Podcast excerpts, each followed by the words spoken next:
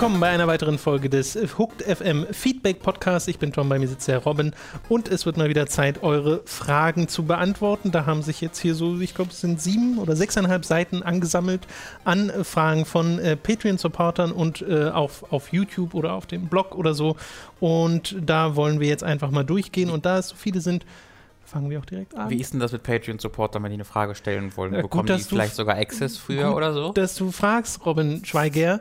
Äh, wenn man uns mit 10 Dollar pro Monat oder Euro äh, unterstützt, dann äh, kommt die Frage garantiert in den Podcast. Weil bei YouTube und so, da skimme ich auch oft durch und sage dann, nee, nee, nee. Nee, nee, nee, nee. Also dann, ah, die Frage ist eigentlich besser als die für Patreon, aber bei Patreon genau, einfach nehme nur ich, aus zwei, ich Prinzip. zweimal rein. Nein, so mache ich das natürlich nicht, aber äh, ich sortiere schon aus. So, aber unsere Patrons stellen auch sehr gute Fragen, von daher ist das äh, da gar nicht nötig. Tim hat die erste Frage. 18. Gibt es schon einen Plan für Tom Junior für nach Dark Souls 1? Könnte mir vorstellen, dass gerade Bloodborne mit seinem schnelleren Gameplay gut funktionieren würde bei ihm. Also Tom und ich sind noch nicht so weit mit unserer Lebensplanung, dass wir uns beide jetzt schon mit unserem Kind planen. ähm, es sei denn, du meinst meinen kleinen Bruder.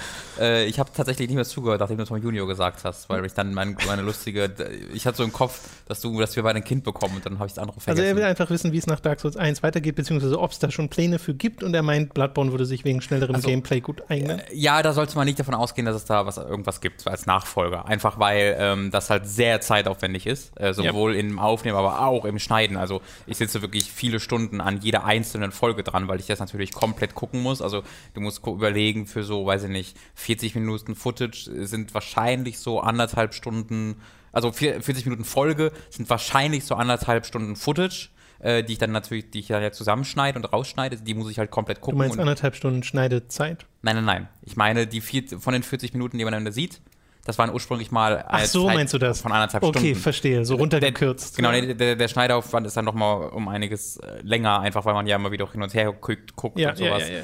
Ähm, also das ist schon wirklich sehr, sehr zeitaufwendig. Natürlich die Aufnahmezeit selbst, äh, die dann ja auch Tom äh, für uns macht. Also Tom kommt halt jedes Mal direkt von der Arbeit aus äh, hierhin und der sitzt ist ja auch mitten im Studium. Äh, das heißt, er ist dann, glaube ich, auch erstmal glücklich, wenn er den Tag wieder frei hat. Ähm, ich bin dann auch glücklich, wenn ich dann Zeit für was anderes wieder habe. Ähm, also ich würde eigentlich super gerne nach Bloodborne direkt starten, aber wenn man es re realistisch betrachtet, ähm, ist das vom Zeitaufwand her dann erstmal äh, wahrscheinlich nicht möglich. Also nach Dark Souls wird da jetzt nicht direkt was kommen. Mhm. Genau. So mit 95-prozentiger Sicherheit. Ja, ich glaube, man sollte es vielleicht nicht komplett ausschließen, Nee, weil wer weiß, ob Fall. ihr irgendwann mal noch Bock habt, aber genau dieses unmittelbar danach Ja. äh, wird es wahrscheinlich nicht geben. Äh, zweite Frage. Jetzt, wo Fabian Döhler in Berlin wohnt, gibt es noch Gründe, dass er nicht bei Hook zu Gast ist? Äh, wie ich, wir, wir mögen ihn halt beide pri privat nicht. Also abgesehen davon gibt es keine Gründe, nein. Okay. Ich finde ihn sehr unsympathisch, also, also wahnsinnig unsympathisch. Ja, ja, äh, kann ich mich nur anschließen. äh, tschüss, Fabian. Dritte Frage. Die 30 Mal, die wir dich angeschrieben haben wegen der Einladung, waren nur Spaß. Wir mögen ihn gar nicht.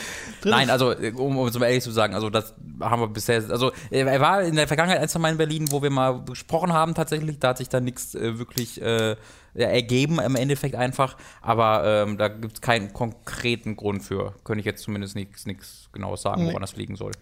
Äh, dritte Frage. Könnt ihr euch ein Pen-and-Paper-Format wie bei den Rocket Beans vorstellen? Denke, das wäre etwas, das gut zu euch passt, zusammen mit Mats und Leo. Tobi eventuell als Spielleiter mit seiner Erfahrung, falls er noch im öffentlichen Leben stehen möchte. Man hört ja recht wenig von ihm.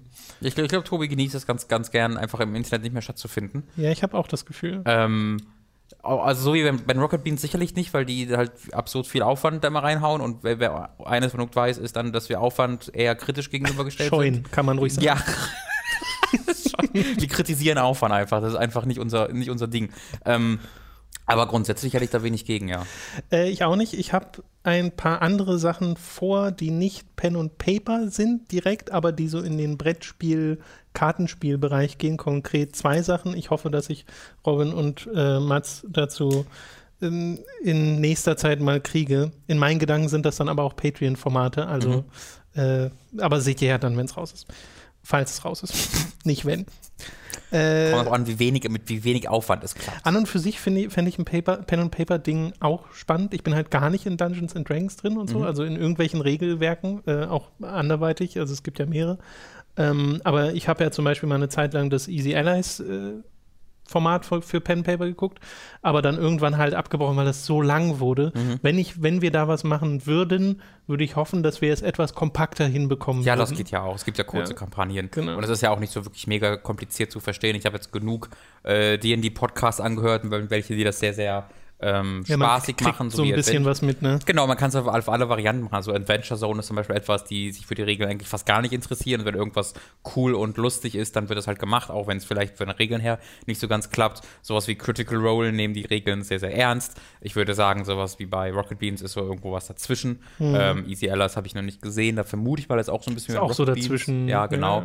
Ja. Äh, also da, da kann man sich das einfach selbst so ein bisschen zusammenreiben, was man da einem am besten gefällt. Und ich weiß auch, oder ich glaube auch von mir, dass ich da sehr viel Freude daran hätte. Man braucht halt einen kompetenten Game Master, der dann einfach diese ganzen äh, ja, Selbstdarsteller, ja, ja. die dann mitmachen, ich und Mats, hast ja schon zwei Leute, äh, so ein bisschen äh, ja, zusammenbekommen. Leitet.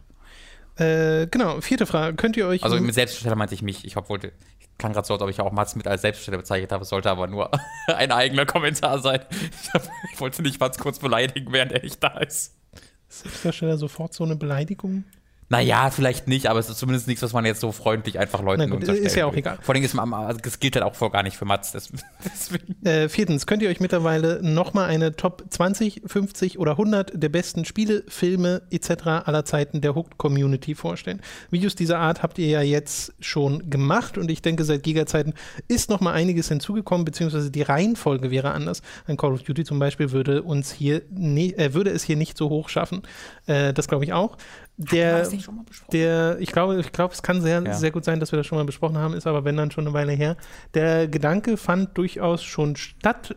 Äh, auch da, wir scheuen Aufwand. Nein, also äh, das Ding wäre einfach, wenn man jetzt sagt, eine Top 100 würde man tatsächlich machen, dann wäre das ein sehr, sehr großer Aufwand aus mehreren Aufnahmesessions mit mehreren Gästen, die man dafür herbringen und äh, wo man Termine organisieren müsste.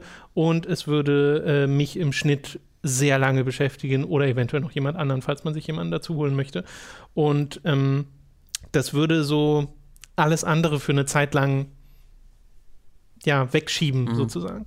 Und das ist momentan die größte Hürde daran, weil ich glaube, so ein, ein, David oder so hätte da mega Bock drauf und ein Mats wäre sicherlich auch dabei und ein Leo sicherlich auch und vielleicht würden wir noch andere Leute finden.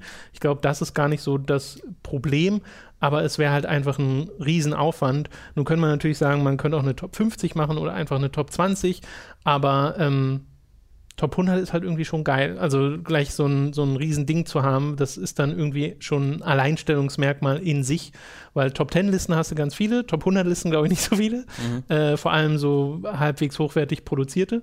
Ähm, den Reiz, den sehe ich da drin immer noch, aber ja, es, es ist keinerlei fester Plan oder sowas. Ich weiß nicht, ob das jemals nochmal passieren wird in dem Maßstab. Ich scheue da ein bisschen die Wiederholung dass man sowas nochmal macht und äh, dass man, also das finde ich halt erstmal nicht so, nicht so mega spannend von sich aus, äh, aber dann auch, wir haben halt so viele Top 10, Top 100, Top 20 Videos in unserer Zeit in diesem Bereich schon gemacht, dass diese Art und Weise über Spiele zu reden sich für mich fast ein bisschen erschöpft hat. Ja. Also im Spiel des Jahres Podcast hast du halt immer noch die anderen Spiele und redest mit Leuten drüber, aber wenn man jetzt wieder über die Top 100 reden würde, das wären zwar andere Spiele zum Teil, aber es wären auch viele gleiche Spiele, die vielleicht anders gelistet genau. sind.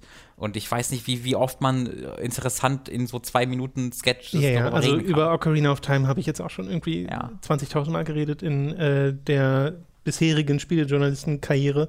Aber ähm, ich glaube, der zeitliche Abstand macht's.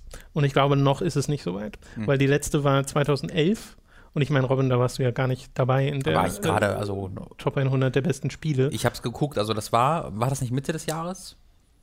Ich glaube ähm, schon, ja. Weil da war ich mich, habe ich mich ja schon sehr aktiv umgeguckt und mhm. da habe ich mich schon bereits mit dem äh, Chef unterhalten per Mail. Ähm, ich war dann ja auf der, auf der Gamescom ja, genau. äh, so nebenbei mit dabei. Äh, das heißt, das habe ich dann geguckt und mir dachte, ja, das, kann, das, das, das fände ich auch cool. Also, genau. Ich glaube halt, wenn man jetzt wirklich noch mal Jahre wartet, also nicht nur irgendwie zwei oder so, sondern eher 20. so fünf, sechs, sieben, mhm. äh, und es dann noch wir in irgendeiner Kapazität die Möglichkeiten dafür hätten, dann fände ich es wieder spannend, weil dann sind so viele neue Spiele in dieser Liste drin und äh, es würde nochmal so remixed, also hoffentlich ja genau, aber es würde nochmal so remixed werden. Äh, da fände ich es dann wieder interessant und der Abstand wäre groß genug, als dass man vielleicht eine andere Perspektive hat auf bestimmte andere Spiele und da vielleicht auch Sachen nachgeholt hat.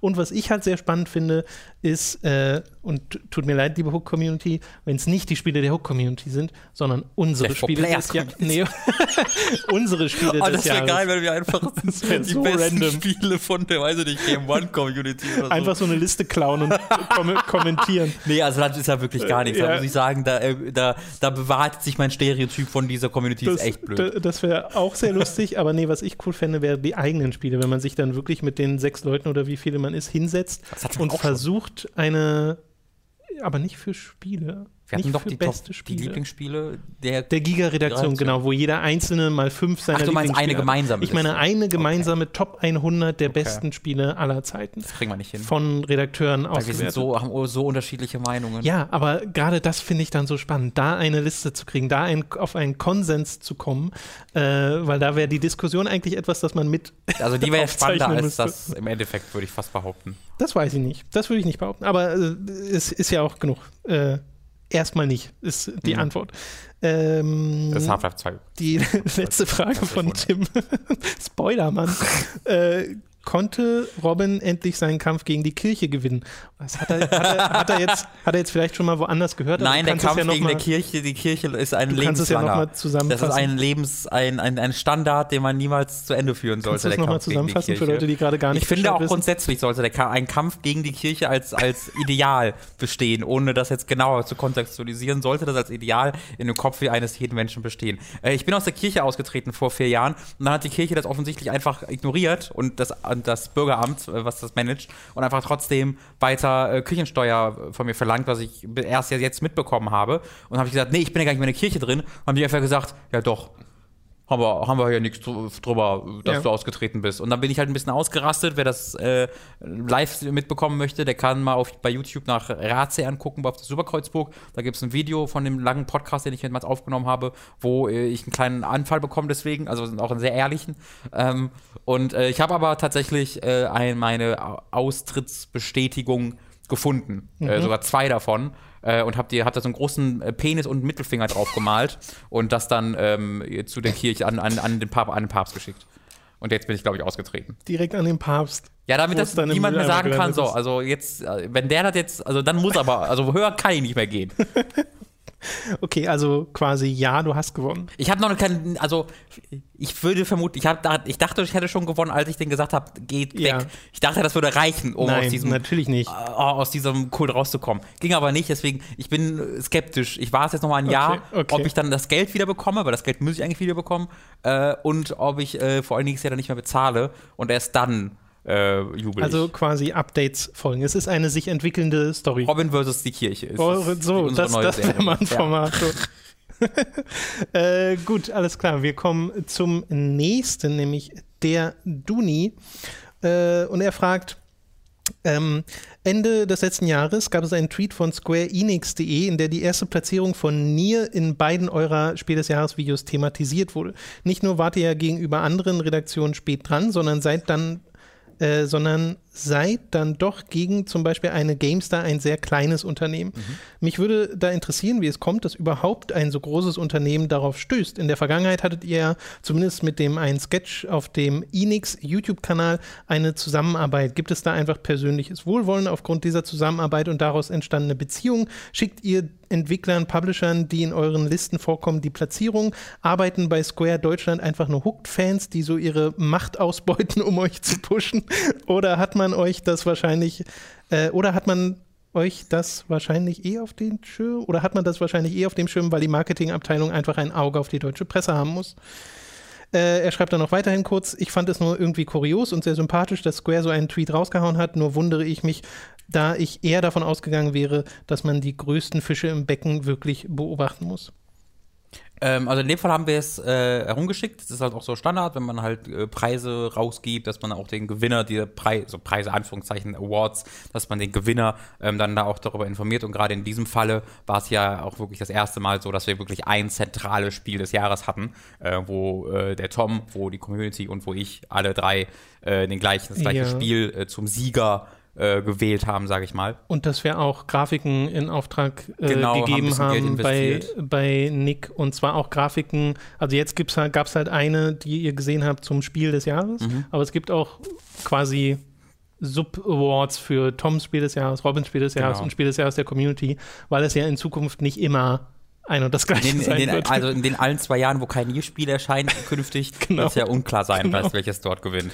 Ähm, die Sache ist halt, man darf das, glaube ich, gar nicht so unterschätzen, wie, ähm, ja, wie da unser Einfluss ist, wenn man jetzt mal aufs Nier bezieht. Also wenn du nach Nier-Interviews guckst, findest du wenige Interviews, die jetzt so wirklich deutlich mehr Klicks haben als unsere da. Also eines von denen hat fast 50.000 Klicks, was für ein Interview-Video Mhm. absurd viel ist. Um das mal zu, also kontextualisieren, wie Interviews guckt kein Arsch. Niemand guckt Interviews. Äh, aber wenn man ein Interview macht, auf, also auf Video, das ist komplett Blödsinn, weil das interessiert niemanden. Das war auch Ähm, bei Giga Games unsere Erfahrung, wenn wir Interviews gepostet haben, also bei schriftlichen natürlich noch mal mehr als bei Video-Interviews, dass da das Interesse einfach sehr, sehr gering ist. Genau, also ich, also ich glaube, eines hat irgendwie, ich habe gerade erst die Woche dann nochmal da reingeguckt, einfach weil ähm, ich die, die, einfach diese Videos gerne mag. Ich glaube, eines hat irgendwie zwischen 40, 50.000, eines hat mit, zwischen- mit zwischen 20, 30.000 und eines zwischen 10 und 20.000, äh, die drei Interviews, was wirklich, wirklich eine Menge ist. Ähm, und ich glaube, man sollte auch nicht unterschätzen, wie viele Copies wir von Nier und Nier Automata verkauft haben. Also, ähm, also Verkauf ist vielleicht das falsche Wort, aber ich glaube, wir haben eine nicht ganz ähm, unwichtige, also wichtiges falsche Wort, aber nicht ganz äh, insignifikante Zahl an Verkäufern zu Nier gebracht. Äh, und das wissen die natürlich. Ähm, und uns freut es natürlich auch, einfach weil dadurch mehr Leute von unserer Marke erfahren, auch wenn das jetzt sich kaum in direkte Besucherzahlen oder sowas niederschlägt, natürlich nicht. Aber ähm, ich meine, wir freuen uns natürlich, wenn das da auf zur Beachtung findet. Sie freuen sich, wenn sie, wenn sie Awards gewinnen. Ähm, ist halt so ein, wo ge- gegenseitig einfach alle so ein bisschen profitieren von. Ne? Ich glaube, im deutschsprachigen Bereich gibt es auch nicht so viele andere Spiel des Jahres Awards für Nier. Ja, mir fallen jetzt auch sehr, sehr wenige ein dabei. Also mir fallen generell wenige Spiel des Jahres Awards im deutschsprachigen Bereich ein, wo Mhm. ich jetzt den ersten Platz kennen würde. Ja. Aber ich kann mir vorstellen, dass das in der Regel dann eher an sowas wie Zelda ging, als weniger an Nier Automata. Äh, von daher wird das vielleicht auch noch eine Rolle Inkompetenz haben. ist halt in deutschen Videospielen ein großes Problem, lieber Tom. Ist gut, dass du das ansprichst mal. Schön, Ja. dass du das sagst, nicht ich. Äh, ist ja auch mal wichtig, ne? Manchmal muss man es einfach raushauen. Manchmal muss man einfach mal die Leute auch dafür persönlich. Also ich muss nur mal gu- gucken, welche Magazine das waren. Ich hau, guck einfach mal auf Twitter, ich hau einen Tweet raus. Die Epic Snowwolf äh, mit den nächsten Fragen.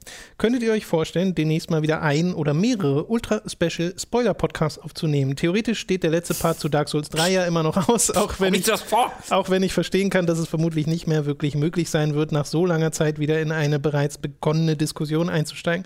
Aber theoretisch gibt es ja auch noch andere potenzielle Kandidaten für einen solchen USSP. Äh, das klingt übrigens wie eine Militärabkürzung. Hat er vollkommen recht. Äh, Nier Automata könnte ich mir in dem Zusammenhang zum Beispiel auch sehr gut vorstellen. Ja, da hat eine, wir haben eine schöne Überraschung für Äh, dich. ja. Epic Snow Wolf, die gibt's nämlich schon. Falls, also vielleicht ist diese Frage auch vier Jahre alt. Nee, eigentlich nicht. Nee, also es gibt einen äh, Epic Spoiler Podcast äh, mit, ist von uns beiden nur, ne? Oder Genau, das waren nur wir zwei. Nee, wo wir auch irgendwie sehr, sehr lange über Neo Automata Drei gesprochen Stunden haben. oder so. Ähm, viel Spaß dabei, falls du es noch nicht kennst. Ich mag dieses Podcast-Format einfach total gerne und es macht Spaß, euch mal völlig ungezwungen ausführlich über ein Spiel reden und diskutieren zu hören, was im normalen wöchentlichen Podcast ja oft nicht möglich ist. Genau, also zu Nier Automata haben wir ja gesagt, gibt es das schon. Und ich meine, wenn uns mal wieder ein Spiel so packt in seiner Geschichte, dann machen wir das sicherlich auch nochmal. Es passiert halt nicht so oft. Genau. Äh, und vielleicht, wenn einem mal die Nostalgie packt, macht man es zu einem vergangenen Spiel. Aber dann würde ich es schon fast lieber so machen, dass man das dann auch davor nochmal spielt. Mhm. Und Ja, dann, musst du, dann ähm, geht der Aufwand automatisch schon hoch hinter so einem Ultra-Special-Spoiler-Podcast, während bei aktuellen Titeln wir die ja sowieso spielen.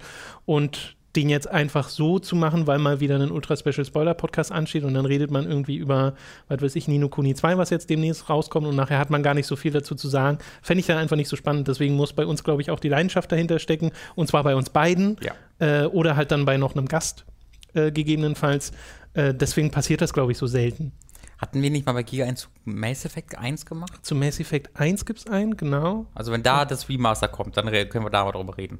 Beim Effect zweiten 2. Teil? Ja, Das stimmt. da wenn, war wenn, ich wenn da mal ein drauf. zweiter Teil kommt. Ja. Äh, der wird ja auch lange gefordert, ist ja so ein Running Gag geworden. Ich habe äh, erst gestern, als ich mal alte Radio Giga Folgen äh, durchgegangen Mhm. bin, weil ich mal wissen wollte, was die in welcher Folge ich zum letzten Mal dabei war und ich glaube, es war irgendwie 181, Mhm. was krass ist, weil wir mit Hooked FM so langsam in diese Richtung Ist kommen. Äh, und ähm, da ist mir aufgefallen, dass es sogar einen Su- Super Special Spoiler Podcast zu Deponia gab von Leo und dir. Hatte ich gar nicht Nein. mehr auf dem Schirm. Doch, Nee, was? ja. Was? Ja, ja. Dachte ich auch so. Ja, komplett vergessen. Das haben die doch wieder ohne meine Genehmigung gemacht bei Giga. Das ist doch, das kenne ich doch schon, das Spiel. Da hab's einfach meine Stimme geklaut. Wirklich. Ist krass, ne? Das ist tatsächlich verrückt. Ja, Deponia ist ein gutes Spiel. Ich wusste gar nicht, dass Leo Deponia mag. Leo ist ein, ist ein sympathischer. Mochte der das oder hat er ganz gesagt, findest du scheiße? Oh, du weißt nicht, so viel habe ich nicht reingehört. Aber Wir machen mal einen Spoiler-Podcast mit dazu macht. Ops The Line mit, mit, mit Leo. Oh Gott, nee, bitte nicht. Ähm, gut, äh, nächstes ist keine Frage, sondern eher mal so, so ein Statement äh, von Robin. From Ja, so, so Tom, ich nutze die Chance mal kurz. Nee, nee, nee, nee, nee, nee, ist nichts Schlimmes. From Software to Souls, nur mit Gothic bis Elex von Robin, bitte, danke. Also die, die Sache ist, das ist halt wesentlich weniger spannend bei Piranha Bytes, weil es gibt halt kein From to, sondern es gibt halt nur, das ist, weißt du, das ist halt From Gothic to Gothic. Da, Ah, das finde ich gerade sehr da lustig. gibt es keinen Weg. Da kannst du halt nicht dieses, dieses, dieses Kreative, wow, wie sind sie dahin gekommen? Wir haben damit angefangen und dann halt weitergemacht. Ne? Da gibt es keinen From. From Gothic. Und dann ist der Titel vorbei. From Gothic. Das finde ich aber super. Äh, ja. Fantastisch. Und, aber ähm, die Sache ist, es gibt da auch schon Videos, die das, ähm, die das sehr, sehr gut gemacht haben. Nämlich Oh, auf dem Kanal von Gescheit gespielt. Gescheit gespielt, ja, richtig. Der Schaut hat, vorbei. äh, der ist ein riesiger, riesiger Piranha Bytes Fan und hat sensationelle Videos zu Gothic, Gothic 2. Jetzt gerade erst wieder ein, ein Review zu Wilson 1 gemacht ähm, und auch Gothic 3 tolles Review zugemacht, äh, was ich, wo ich auch von dem Gothic 1 Review einen Teil in meinem Elex Review äh, mit seiner Zustimmung benutze und die machen sehr, sehr viel Spaß, sich anzugucken. Genau. Gescheit gespielt. Einfach Genau. mal äh, nachsuchen, da kommt er sofort auf den Kanal. Genau. Nächste Frage von Dark Oni. Äh, habt ihr Spiele, bei denen euch die Texturen so sehr gestört haben, dass eure Immersion darunter gelitten hat? Ein gutes Beispiel für mich ist Final Fantasy XV. Mal davon abgesehen, dass das Spiel nicht gut ist, ist mir der starke Kontrast zwischen Charakteren und Spielewelt aufgefallen. Hier wurden die NPCs und Bodentexturen zu realistisch dargestellt und wurden nicht mehr nachträglich überarbeitet. Am störendsten fand ich den Effekt bei NPCs und am Pier. Final Fantasy XIII hat, da, da hat man das äh, Problem zum Beispiel nicht, da die Texturen ein gemeinsames Gesamtbild bilden. Wie ist da eure Meinung dazu? Wie wichtig ist es euch, ein stimmiges äh, Gesamtbild zu haben und was sind eure No-Gos? Ich finde das ganz witzig, weil in Final Fantasy XV ist mir da persönlich Mir in der Hinsicht nichts aufgefallen. Äh, ich weiß gar nicht so richtig, was du meinst. Ich schätze mal den Kontrast, dass die Hauptcharaktere schon sehr nach Anime-Figuren aussehen und NPCs vielleicht nicht mehr so. Ich glaube, ähm, es muss gar nicht, äh, also ich glaube, das ist eine Sache, es geht ja auch, das ist dann was Stilistisches, aber es gibt ja auch wirklich die Fälle, wo einfach es eine, zwar den gleichen Stil hat, aber die, äh, die Charakterdesigns deutlich detaillierter und besser aussehen. Ja, ja. Ich würde halt Nier Automata sagen, ein ganz gutes Beispiel eigentlich, weil die Charaktere wirklich ziemlich cool aussehen. Mhm. Ähm, aber da ist, also da ist mir, ist mir, die, sind mir die matschigen Texturen vor allen Dingen in der äh, Häusergegend dann schon Ja, ja. Ähm, weil da habe ich ja auch in dem, in dem Review erwähnt. Da äh, würde ich auch sagen, bricht es tatsächlich Immersion Ja. teilweise. Vor allem, wenn du, wenn dann noch so Sachen dazukommen wie unsichtbare Wände, durch die du nicht Mhm. durchgehen kannst, obwohl sie eindeutig durchgehbar sein müssten und sowas. Ähm, wie gesagt, ist mir jetzt in Final Fantasy 15 nicht so aufgefallen. Bei 13 würde ich zustimmen, das ist visuell wie aus einem Guss äh, und sieht auch heute noch klasse aus, das Mhm. ja, Spiel. wunderschön. Ähm, und äh, ich finde halt 15 sieht auch super aus. Generell Final Fantasy hat wenig Probleme mit der Grafik, aber die Grafik ist gleichzeitig der Grund, weshalb diese Spiele mal zehn Jahre in Entwicklung sind. Ja. Ähm, ansonsten No-Gos, er nennt hier als Beispiel noch, hat er in Klammern geschrieben, die Käsehaut bei It Softwares Doom, was ich sehr witzig finde. Ich schätze mal, er meint Doom 3. äh, weil die haben doch so eine, die haben so ganz viele, ich weiß nicht, ob es Bump-Mapping-Texturen sind oder sowas, So. wo die Haut, und das gibt es auch bei Prey zum ja, Beispiel beim ersten, äh, oder Condemned, Mhm. ja, richtig, äh, wo das so extrem trocken aussieht, deren Haut, als ob du das so abschaben kannst, äh, finde ich aus heutiger Sicht auch sehr abstoßend. Am schlimmsten ist das in Alone in the Dark von 2008, weil Edward Carmby sieht einfach Ja, tot ja. aus. Äh, Der sieht wirklich aus wie ein Zombie, ein Lebender. Und Ja. da ist auch ein schönes No-Go drin, weil der kriegt Wunden über seinen Ja. Klamotten, die er dann wegsprayt und die werden dann einfach nur ausgefadet. Ja, super. also Dark Souls 2 ist natürlich mein Lieblingsbeispiel. Ja, mit den weil Räumen das, und so. Das fällt mir gerade auf, weil ich halt Dark Souls 1 aktiv spiele und da fällt mir halt das einfach nicht auf. Also ich gucke auch teilweise aktiv danach, ähm, aber ich, also meiner Meinung nach sieht Dark Souls 1 wirklich besser aus als Dark Souls 2, aber ich, es ist schwierig zu sagen, wie sehr das an meiner nostalgischen Verbindung zu Dark Souls 1 liegt. Ähm, Also, aber ich, ich- muss halt immer, wenn ich, wenn ich jetzt sowas wie Nier denke, ist meine erste Assoziation Dark Souls 2 dazu. Ja, ja. Also ich kann das halt nicht per se sagen. Ich würde halt sagen, Dark Souls 1 hat das Gesamt, das bessere Gesamtbild. Aber wenn ich halt an bei Dark Souls 2 an so Sachen wie Majula oder den äh, Heides Tower of Flame denke, das sind halt visuelle Momente gewesen, die sich bei mir eingebrannt haben Mhm. als äh, was sehr, sehr Eindrucksvolles. Äh, aber gleichzeitig gibt es eben auch die zahlreichen quadratischen Mhm. äh, Räume, in denen genau nichts ist. Äh, da ist der Kontrast leider sehr hoch. Ähm, ich, wenn man, wenn man einfach sich mal die äh, Gameplay-Sektion und die Trailer anguckt zu Nino Kuni 2, da fällt auch in, in, auf, dass die Umgebung oftmals ein bisschen äh, sehr matschig ist im Vergleich zu den sehr knackscharfen Charakteren. Ähm, ansonsten fällt mir da jetzt nicht so Ja, solche, solche. Kontraste sind es auch am ehesten, wenn du irgendwie dieses Cell-Shading-Stil hast, der sich dann beißt mit der Umgebung, wobei mir da jetzt nichts Spezifisches Es gibt da einfällt. wahnsinnig viel in Unreal Engine 3 von 2007. Textur-Pop-Ups gehören garantiert dazu. Äh, Ich würde auch matt zustimmen, so wenn keine Fußspuren da sind, wo eindeutig Fußspuren sein müssen. Das mir fällt mir jedes Mal auf. äh, Spiegelbilder fallen mir jedes Mal auf, dass Ja. die irgendwie nicht gehen, weil ja, äh, habe ich neulich erst mal irgendwo gelesen, dass es immer noch mega rechenintensiv Spiegelungen Mhm. zu machen, weshalb Naja, das viele nicht machen. es würde ein, also man kann es halt recht easy, nicht, nicht, nicht easy, aber man kann es halt so tricksen, dass es halt Faken, weniger recht intensiv ist, wo, wo halt der Raum ganz, also das, ich weiß nicht, was für ein Ne, der ganze. Raum wird Genau, gerade erst gesehen, wo in einem Spiel der. Raum quasi einfach zweimal dargestellt ist, wird. glaube ich, selbst schon bei Duke Nukem 3D so. Ja. Also es ist Ach, vielleicht äh, war es sehr sogar üblich. das. Ich glaube, es war sogar Ja, das, wo ja, ich es ja. irgendwie vor kurzem erst so gehört habe. Genau. Und wenn man dann halt so optisch opulente Spiele wie die Order 8086 hat und du hast halt kein Spiegelbild, ist halt Ja. immer ein bisschen blöd. Naja. Selbst in äh, PT, Mhm. äh, den Teaser für Silent Hills, hast du ein Spiegelbild, Mhm. aber es ist halt so, also der Spiegel ist halt so kaputt und Wobei dreckig. das ja Sinn ergibt in dem Kontext. Genau, ge- weil das halt, äh, genau, es hat einen Kontext. Du Ja. sollst halt nicht erkennen, wer du bist. Ja. Äh, aber du hast einen Spiegel, du siehst, dass du eindeutig da bist. Mhm. Ähm, das finde ich dann schon wieder, ja, okay, dann kann ich es verstehen. Ähm, äh, Dark Uni sagt dann noch weiterhin, ich hätte einen Vorschlag für den Podcast Feed. Im Moment muss man zwei Feeds parallel betreiben, einen für Hooked FM und einen für die exklusiven Inhalte. Wäre es nicht sinnvoll, die News in den Patreon-Podcast mit zu veröffentlichen, damit die Patreons alles von einem Feed runterladen können? Äh, also, was er damit meint, ist momentan gibt es ja ganz normal, wenn ihr Hooked FM abonniert, dann habt ihr das. Und wenn ihr uns bei Patreon äh, unterstützt, gibt es auf Patreon einen Feed, den man sich separat holt für Hooked on Topic. Ähm, das könnte man machen, dann müsste man alle Podcasts nochmal extra auf Patreon mit hochladen, was dann wieder Arbeitszeit und Veröffentlichung äh, am Montag äh, leicht verzögert. Und gerade für Leute, die dann schon mal switchen, weil es gibt ja ab und zu Leute, die ähm, abonnieren nur für zwei Monate auf Patreon und dann sind sie erstmal wieder raus für eine Weile, bis sie wieder was interessiert. Und dann müssen die ständig ihren Feed umstellen und so. Also ich weiß nicht, wie, äh, ob das nur was Gutes ist, wenn das alles in einem Feed wäre.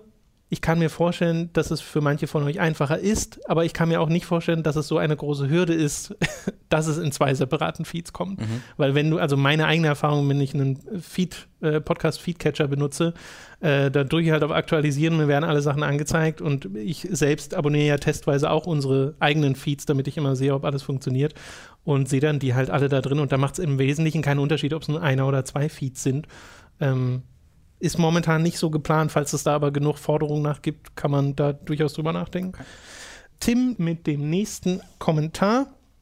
Äh, Moment, ich muss mir den Timestamp aufschreiben. Erstens, könntet ihr. Oh. Warte mal, warte mal, warte mal. Nein, können wir nicht. Offensichtlich. Ach nee, ist, das wirklich, ist das wirklich was anderes? Entweder es kann sein, dass Tim die Frage einfach zweimal gestellt hat, weil er hier nochmal nach äh, Top 100 Listen fragt. Aber äh, es gibt noch eine zweite Frage und die nehmen wir jetzt hier einfach an, weil die war am Anfang nicht dabei, falls es der gleiche Tim ist. Aber die erste Frage, da ging es nochmal um Top 100, mhm. deswegen war ich gerade verwirrt. Äh, zweite Frage geht an Robin. Hast du schon Fast and Furious 8 gesehen? Und wenn ja, was ist deine Meinung zu dem Teil? Als ich aus dem Kino kam, war meine Meinung, dass die Szenen mit The Rock und Statham echt cool und over the top sind und alles, was mit den äh, Diesel war, war nervig und peinlich. Freust du dich mehr auf das Spin-off von The Rock und Statham oder doch eher auf Fast 9? Leider noch nicht gesehen. Ich hatte letzte Wochenende fast Bescheid gesagt, weil wir den zusammen gucken wollen. Wir wollen den mal gucken, Habe ja. ich dann aber leider doch verplant. Äh, diese Woche wird auch schwierig. Nächste Woche bin ich nicht da. Äh, ach, ach, ja, ist ein bisschen tragisch. Äh, aber ich habe da echt Bock drauf. Ich muss ihn gucken. Unabhängig davon freue ich mich sehr auf das Statham und, äh, und The Rock ähm, Spin-off. Ich weiß äh, davon gar nichts. Das, ja, ja, die, die, da, da, da gab es doch das Riesendrama, wo Reese den angemacht hat wegen und äh, Alles der, du hast uns betrogen und meine Frau hat mich verklagt und jetzt habe ich kein Geld, weil fast neun verschoben wurde deswegen. Es war alles ganz lustig. Ähm, aber äh, Jason Statham und The Rock sind ist einfach ein super Pärchen. Ich wünsche denen auch privat alles Gute. Ähm, deswegen, äh, ich freue mich sehr, den achten Film zu gucken, ja. Okay. Dann nächste Frage von Klaus. Ist euch das Spiel Klonk mal über den Weg gelaufen? Kannst du da schon was zu Der sagen? Der Name sagt mir was. Äh, er das führt das noch ein bisschen aus. Das ist ein recht unbekannter Indie-Titel, der für mich schon lange vor Minecraft das Sandbox-Genre definierte. Es ist ein 2D-Aufbauspiel, äh, bei dem man allein oder Multiplayer mehrere Klonks, also kleine Männchen, spielt und mit ihnen buddeln, Bodenschätze abbauen, also nicht hacken, äh, hacken sondern sprengen, äh, Gebäude bauen, kämpfen, Tiere züchten und und und kann. Es gibt beziehungsweise gab eine sehr aktive Modding-Szene, die alles Mögliche dafür gebaut hat und schon das Standardspiel hatte sehr viele verschiedene Spielmodi und Settings. Das Highlight war für mich, dass man eine Mannschaft an Klonks hatte, von der jeder einzelne Klonk mit jedem Spiel je nach Betätigung besser geworden, äh, besser in dem wurde, was er getan hat. So hatte man den befriedigenden Belohnungsaspekt eines Rollenspiels mit dabei, ohne sich mit Punktevergabe oder Skilltree beschäftigen zu müssen. Leider haben die Entwickler irgendwann aufgegeben, äh, faszinierend fand ich immer, wie ich quasi meine gesamte Umgebung für das Spiel begeistern konnte, aber es trotzdem nie so ein Erfolg wurde. Vielleicht wäre das heute mit den anderen Aufmerksamkeitsströmen anders oder ist das Spiel dann doch zu speziell? Nun ja, wenn es jemand interessiert, auf klonk.de ist das Spiel inzwischen als Freeware erhältlich. Ähm, ich habe das mal ergoogelt mhm. ähm, und Screenshots davon gesehen. Äh, und das kam mir bekannt vor. Mhm. Und zwar auch noch von einer Zeit, bevor man mit sich mit groß mit Minecraft, wie er schon sagt, beschäftigt hat und so, äh, hat so ein bisschen diesen Worms Charme, aber, aber eher vom ersten Worms, nicht vom zweiten. Ab dem zweiten mhm. Worms sehen die alle anders aus. Das erste Worms war ja noch so ein Pixel-Ding äh, und da musste ich irgendwie dran denken, als ich das gesehen habe. Aber danke für den Tipp und äh, dass es Freeware ist, ist auch ein guter Hinweis. Ich glaube, wir kommen jetzt zu den ersten Kids, die nicht mehr wissen, was Minecraft ist. Nee, ich glaube, das dauert noch ein bisschen. Das ist jetzt Fortnite. Ich glaube, das dauert noch ein bisschen. Ich, ich glaube, in drei Jahren vielleicht. Ja. Äh, aber die Zeit wird kommen. Oh also, oh Gott, oh Gott, oh Gott. Ja, so also es gibt ja jetzt schon äh, Teenager, die quasi erwachsen werden, mhm. äh, die 18, 19, 20 werden, mhm. äh, die mit der gleichen nostalgischen mhm. ähm, Sicht auf Minecraft zurückblicken wie äh, ich auf Final Fantasy ja, die, 7 oder so. Da kannst du dann auf YouTube gucken und in den Trailers, das waren noch richtige Spiele damals, Minecraft, nicht was die heute spielen. Genau. Das, kann, das ist auch ein interessante, äh, einfach ein, ein, ein, ein Thought-Experiment für jeden von euch, wenn ihr eure alten Kinderserien anguckt und äh, so einen Kommentar selbst darunter schreiben wollt. Äh, guckt mal für jede andere Kinderserie ja. auf YouTube, auch welche, die dann vor zehn Jahren aktuell waren oder vor fünf Jahren, da gibt es exakt die gleichen Kommentare. Und guckt in fünf Jahren unter denen die gerade aktuell sind. Mhm. Und dann werdet ihr da die das gleichen Wahnsinn Kommentare noch. Damals hat es noch richtig, ach, ja, schön. Leute, wir haben, also jetzt mal in unserer Generation, wir haben Pokémon und Sailor Moon und Dragon Ball geguckt. Das ist auch alles ganz harter Blödsinn. Muss man auch einfach hey. mal so sagen. Es ist halt schon echter Blödsinn. Sailor Moon ist kein Blödsinn. Legendäres Item aus Pandora. Erste Frage. Robin, würdest du bitte mal einräumen, dass du die Final Fantasy 13 Trilogie magst? In der Vergangenheit hast du keine also, Möglichkeit ausgelassen, über 13 und 13.2 herzuziehen. Dabei hast du 79 Prozent der Trophäen in 13 und ich meine mich erinnern zu kommen, können, dass du mal meintest, du hast alle Achievements in 13.2. Die Ausrede Achievement Hunter lasse ich hier nicht gelten. Die 79% im ersten Teil verlangen schon etwas Zuneigung dem Spiel gegenüber. Also, Zwinker Smiley, zumindest gilt die Pleasure-Material, gib es zu.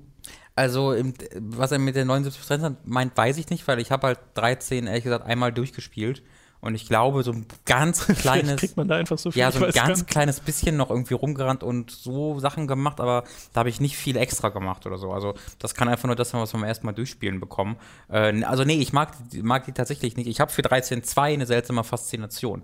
Äh, das das, das sage ich ja auch immer gern offen. Es ist kein gutes Spiel, aber ich, äh, also ich, ich habe daran sehr viel Spaß. Aber halt, wie ich mit so einem schlechten Film Spaß habe, erstmal aus einer geschichtlichen Sicht. Und das Kampfsystem von 13.2 finde ich halt, ist nicht richtig geil, aber ist zumindest okay. Also sie haben das ein bisschen weiterentwickelt im Vergleich zum ersten Teil schon. Ähm, aber ich würde jetzt keines von, also im, am ersten ist Lightning Returns ein gutes Spiel. Ich würde es als okayes Spiel bezeichnen. Da habe ich damals, glaube ich, auch eine 7 von 10 gegeben im Giga Games Test. Ähm, da, das, das, hat, das hat ganz, ganz okaye Dinge tatsächlich veranstaltet. Oh, übrigens auch ein gutes Spiel für komische, seltsame Texturen, schlechte Texturen in einem Oh ja. ansonsten Da gibt es okay auch diesen, diesen Spiel. Hunde-Screenshot, ne? Mhm. Und die Open World ist halt auch Ja, nicht, nicht ja. gut in Ich habe das ja auch gespielt, ein paar Stunden. Ja, ja. Äh, aber also eher am ehesten bei Lightning Returns. Bei 13.2 gibt es eine seltsame Faszination, die aber nicht äh, heißen soll, dass ich das Spiel als gutes Spiel bezeichnen würde. Ja. Und 13 ist einfach ein schlechtes Videospiel. Also Punkt. Also einfach. Wobei ich immer mehr in letzter Zeit so lese über Leute, die so richtig in dem Kampfsystem drin stecken und darauf schwören. Ja, gibt es auch bei Äh, 15 Leute. vollkommen ausgeklammert vom Rest. Ja, bei 13 kann ich es, glaube ich, noch eher verstehen. Weil du diese, äh, diese Jobs dir zuordnest und so, da habe, sehe ich noch eher die Taktik drin als in 15. Ja, aber bei 15 kannst du zumindest so, ähm, äh, so ein bisschen deinen eigenen Charakter machen, indem du verschiedene Magie oder sowas ausrüstest. In, äh, in 13 bekommst du ja alles immer zum vorgegebenen Zeitpunkt mit vorgegebenen Teamkonstellationen, bis du dann ganz am Ende des Spiels bist, wo du dann erstmal anfangen kannst, dein Team auszuwechseln. Da macht ja jeder exakt das Gleiche bis zum Ende des Spiels. Das Ja. ist so, aber ich meine, in 15 auch. Nämlich frustriert Knöpfe drücken. Äh, zweite Das ist Frage. eines der frustrierenden Dinge in der Videospielszene, wie das Kampfsystem von 15 so als gutes Kampfsystem gilt. Das, das finde ich, aber gilt das allgemein? ja. Guck dir mal die Tests an. Echt? Ja. Nee, Doch? kann ich mir nicht vorstellen. Ja. Also nicht so, nicht so nicht, allgemein, dass irgendwie die Masse sagt, das ist ein gutes Kampfsystem. Doch? Guck, guck, guck dich mal auf Reset Error oder den, den offiziellen Tests an. Ja, Das ich kenne das, wenn, wenn man so in die Community reinguckt und so, dass da Leute sagen, äh, ja, ich mag das Kampfsystem, aber in Ding- Kritiken habe ich es jetzt nicht so viel mitbekommen. Wobei ich ja auch da wieder, ne, ich gucke ja Easy Allies und die mögen das ja auch, die mögen ja auch die Ja. Kämpfe in Final Fantasy 15. Aber vielleicht liegen wir auch einfach falsch. Ja, nee. Ich hab's, ich hab, also wenn ich eines genug gespielt habe die letzten Jahre, um darauf definitiv urteilen zu können, dann noch wohl 15. Das ist einfach nicht gut. Zweite Frage von Ja, Pandora. bitte. Äh, habe vor kurzem The Evil Within 2 durchgenudelt und vor allem die erste Hälfte des Spiels hat mir gefallen, darunter auch die Referenz-Collectibles zu anderen Bethesda-Titeln. Dabei ist mir aufgefallen, dass viele Entwickler nicht verstehen, wie man Collectibles interessant oder mehrwertig gestalten kann. Fallen euch Spiele ein, die tolle Collectibles haben, die ihr finden wolltet oder einfach toll in die Spielwelt integriert wurden? Mir fallen da spontan die Bioshock-Spiele mit ihren Audiologs ein, die die Atmosphäre anreichern und die man sich anhören kann, während man weiter erkundet. Oder die sammelbaren Throne, Vorhänge, Betten etc. aus Dragon Age Inquisition, mit welchen man sich dann die Feste verschönern kann. Ich würde ehrlich gesagt bei Bioshock schon gar nicht mehr von Collectibles sprechen, sondern von notwendigem Storytelling. Ich würde das auch als Negativbeispiel tatsächlich nennen. Also, äh, weil das sind halt schon Collectibles, weil sie teilweise echt versteckt sind. Ja. Äh, und wie vor allen Dingen auch in der, du die nicht so einfach sehen kannst in der Spielwelt. Ähm, aber du sagst ja, es ist notwendiges Storytelling, was daraus gelagert würde. Ich würde sagen, das ist eher einer der schlimmeren Dinge, die man mit ähm, Collectibles so machen kann. Also wenn man sie wirklich versteckt. Ähm, beziehungsweise, wenn man so Zusatzinformationen versteckt, die man jetzt nicht unbedingt braucht, dann finde ich das gar nicht verkehrt, solange das Offensichtliche dir wirklich mitgegeben wird. Ja, auch das ist allerdings, kann schwierig sein. Und sowas wie bei Quantum Break, da wird dir eigentlich Der Quantum Break viel ist wirklich ein schlechtes Beispiel, weil die einfach, da ist ja 80 Prozent der Story in den Audio, äh, nicht mal Audiologs, in den So würde ich- Texten. Also du, die, die, die Story verstehst du schon auch so sehr gut. Ähm, es, es ist halt sehr viel in den Texten, ist halt wirklich so Flavor Ja. und nebenbei Sachen, aber es ist einfach so viel. Ähm, also ich glaube halt bei Collectibles muss man echt aufpassen, weil das ist nicht, also wenn, wenn du schon so weit bist, dass du eine Kategorie für Story in den Collectibles hast, anstatt es einfach nur ab und zu mal zu haben, ist es, finde ich, eigentlich, eigentlich schon zu viel. Ähm, deswegen, ich könnte dir jetzt gar nicht so genau. Ich finde Shadow of the Colossus mag ich total gern. Da äh, gibt es als Collectible die Früchte und die Eidechsen und die haben so einen kleinen Einfluss darauf, wie viel Energie du bekommst und wie viel Stamina, aber nicht so wirklich viel. Also das musst, wenn du es nicht machst, ist völlig okay, aber es ist gleichzeitig so ein bisschen, äh, also es kitzelt dich so ein bisschen, äh, dass du doch mal ein bisschen die Welt erkunden äh, mhm. könntest. Ähm, und wenn du dann wirklich das viel machst, dann kommt am Ende tatsächlich eine große Belohnung, indem du diesen Schrein erklettern kannst ähm, für die wirklichen Hardcore-Spieler. Also da hast du so beides. Es ist nicht wirklich nötig, aber ja, die Leute, stimmt. die da so richtig leidenschaftlich sind, die können sogar äh, dann am Ende eine Belohnung einstreichen. Das, das mag ich auch.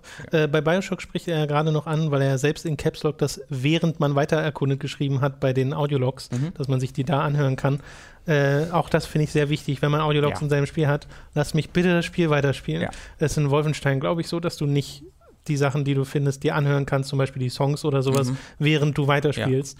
Ja. Äh, finde ich, also einfach in einem Menü zu sein für drei Minuten und etwas, etwas zu lauschen, finde ich nicht so spannend. Bei Wolfenstein habe ich auch sehr, sehr aktiv nicht danach gesucht und die auch ja, am Anfang gar nicht gelesen, das weiß ich noch, was für mich eigentlich sehr außergewöhnlich ist. Was ich sehr mochte in Super Mario Odyssey, die Münzen wie sie die eingebaut haben, weil das waren Sachen, die waren mir ja. jetzt schon lange egal in Mario. Und hier gab es halt ganz viele Sachen, die ich mir kaufen konnte, an einfach nur Kostümen mit den Münzen, sodass ich wirklich versucht habe, die Münzen auch mitzunehmen. Also so, die farbigen Münzen? Nee, die, die ganz normalen, stinknormalen Münzen. Okay.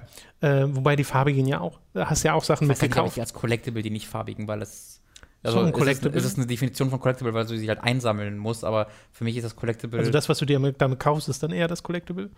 ja, genau. Ich, ich glaube, in meiner Definition von Collectible, wirklich nur die eigene Definition, ist halt, dass es begrenzt ist und dass es. Äh, versteckt? Nee, also in Anführungszeichen versteckt ist, ja. Okay. Nicht so ein zentrales Ding, was du, was respawn und was du immer einsammelst, aber ähm, ich, also ich weiß genau, was du meinst. Ich würde mhm. das auch als Positivbeispiel, was, was Mario da gemacht hat. Sowohl mit den normalen als auch mit den farbigen Münzen. Das mag ich beides ganz gerne. Ja. Äh, ich mir ist auch gerade noch mal eingefallen, ähm, äh, äh, Last Guardian, äh, wovon Shadow of the Colossus auskommen, mochte ich auch sehr gern. Das hm. sind nämlich die Fässer, ja. die aufessen, die keinen großen zentralen Unterschied machen, aber es ist einfach eine ähm, erzählerische Belohnung, nämlich dass du siehst, wie, äh, wie, dein, wie dein Guardian dort halt belohnt wird, indem er so, ein leckere, so ein leckeres Fass zu fressen bekommt. Und auch wenn das jetzt keinen großen spielerischen Unterschied macht, oder ich weiß gar nicht, ob es überhaupt irgendeinen spielerischen Unterschied macht, äh, es ist einfach schön und befriedigend zu sehen, dass sich dieses, dieses Vieh freut.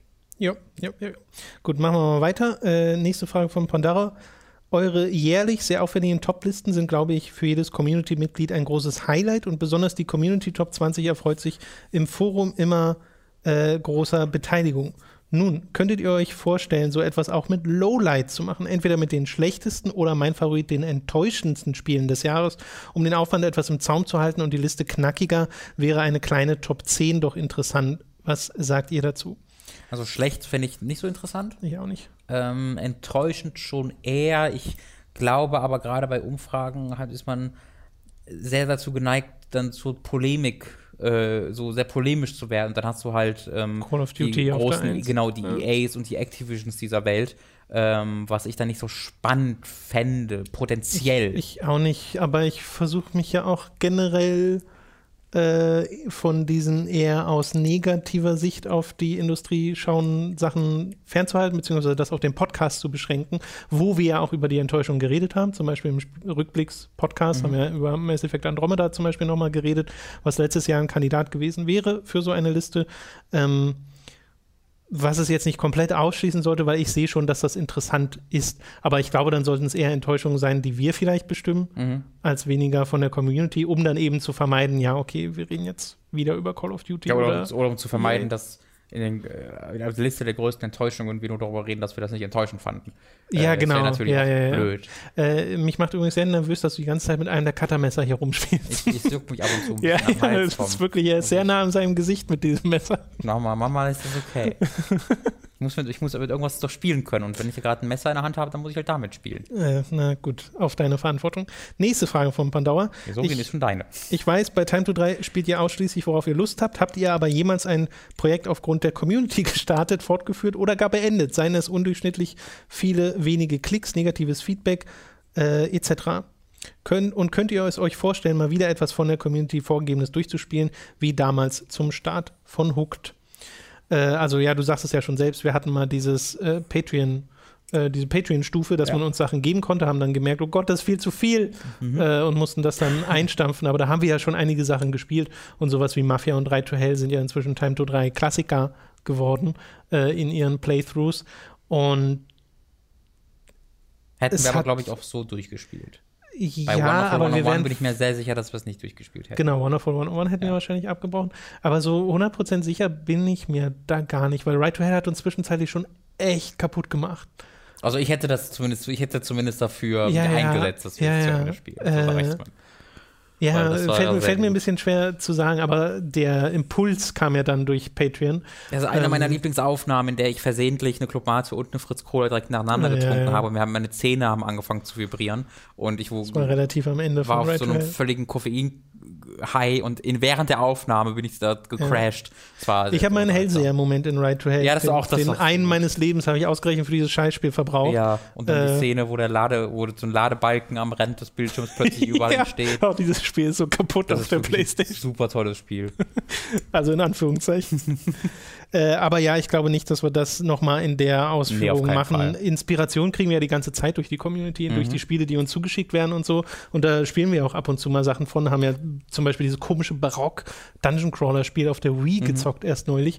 Äh, und da wird es immer wieder mal was geben, aber jetzt nicht in dem großen Stil. Musha spielen wir nur in der Community. Also wir haben angefangen, das zu spielen in der Community. Stimmt, ja. Und, äh, und Sind begeistert gefunden von ja. äh, zweiten Teil Guck mal immer noch. wirklich in zwei, guck, falls ihr es noch nicht gesehen habt, guckt mal ins Let's Play von Onimusha 2 bei Time to 3 rein. Ja. Das Ding, das, also das, das macht Dinge und es ist wirklich Das ist unterhaltsam. so ein tolles Spiel. Wirklich.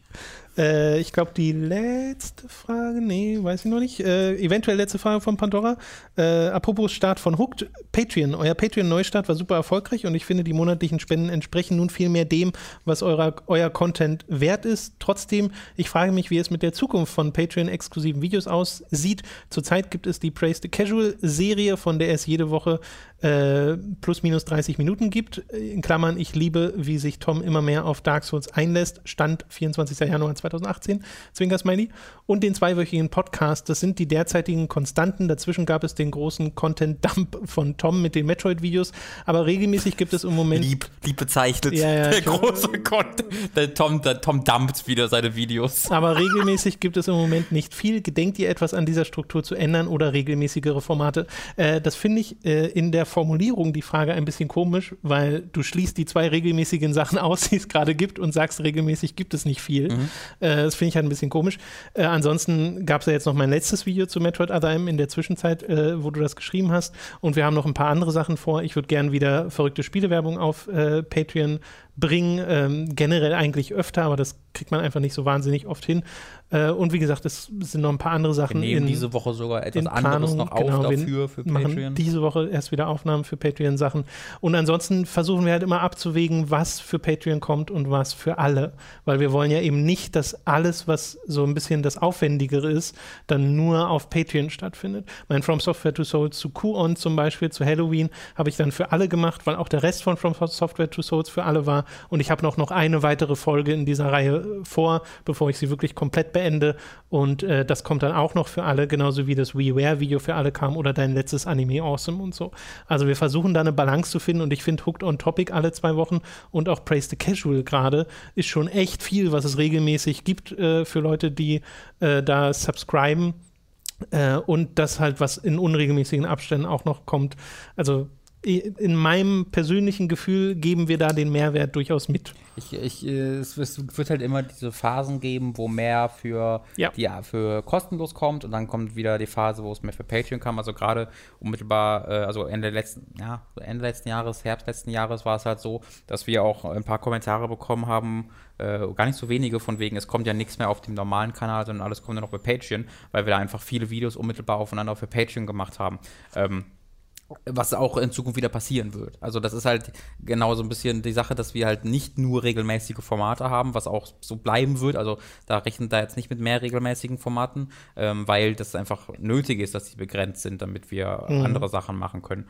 Ähm, aber es wird halt wieder auch die Phasen geben, wo dann äh, kaum was Großes, Außergewöhnliches für den regulären Channel kommt und wo dafür äh, ganz viel plötzlich für äh, Patreon kommt. Das ist halt einfach dem unserer Kreativität geschuldet, unseren Inspirationen, die wir in dem Moment haben. Ähm, wir äh, gucken nicht, also wir gucken nicht so wirklich darauf, wo wir sagen, okay, wir brauchen jetzt mal schnell Content für Patreon. Äh, ich mache jetzt mal kurz irgendwas darauf, Genau. sondern wir gucken, worauf, worauf das wir von nie uns die aus Motivation sein. Genau, worauf wir von uns aus Lust haben. Und dann gucken wir, okay, ist das jetzt gerade was Aktuelles oder ist es eher was von Ja. weniger Zeit, äh, was weniger Zeit Preissensitivität, dann ist es vielleicht eher was für Patreon.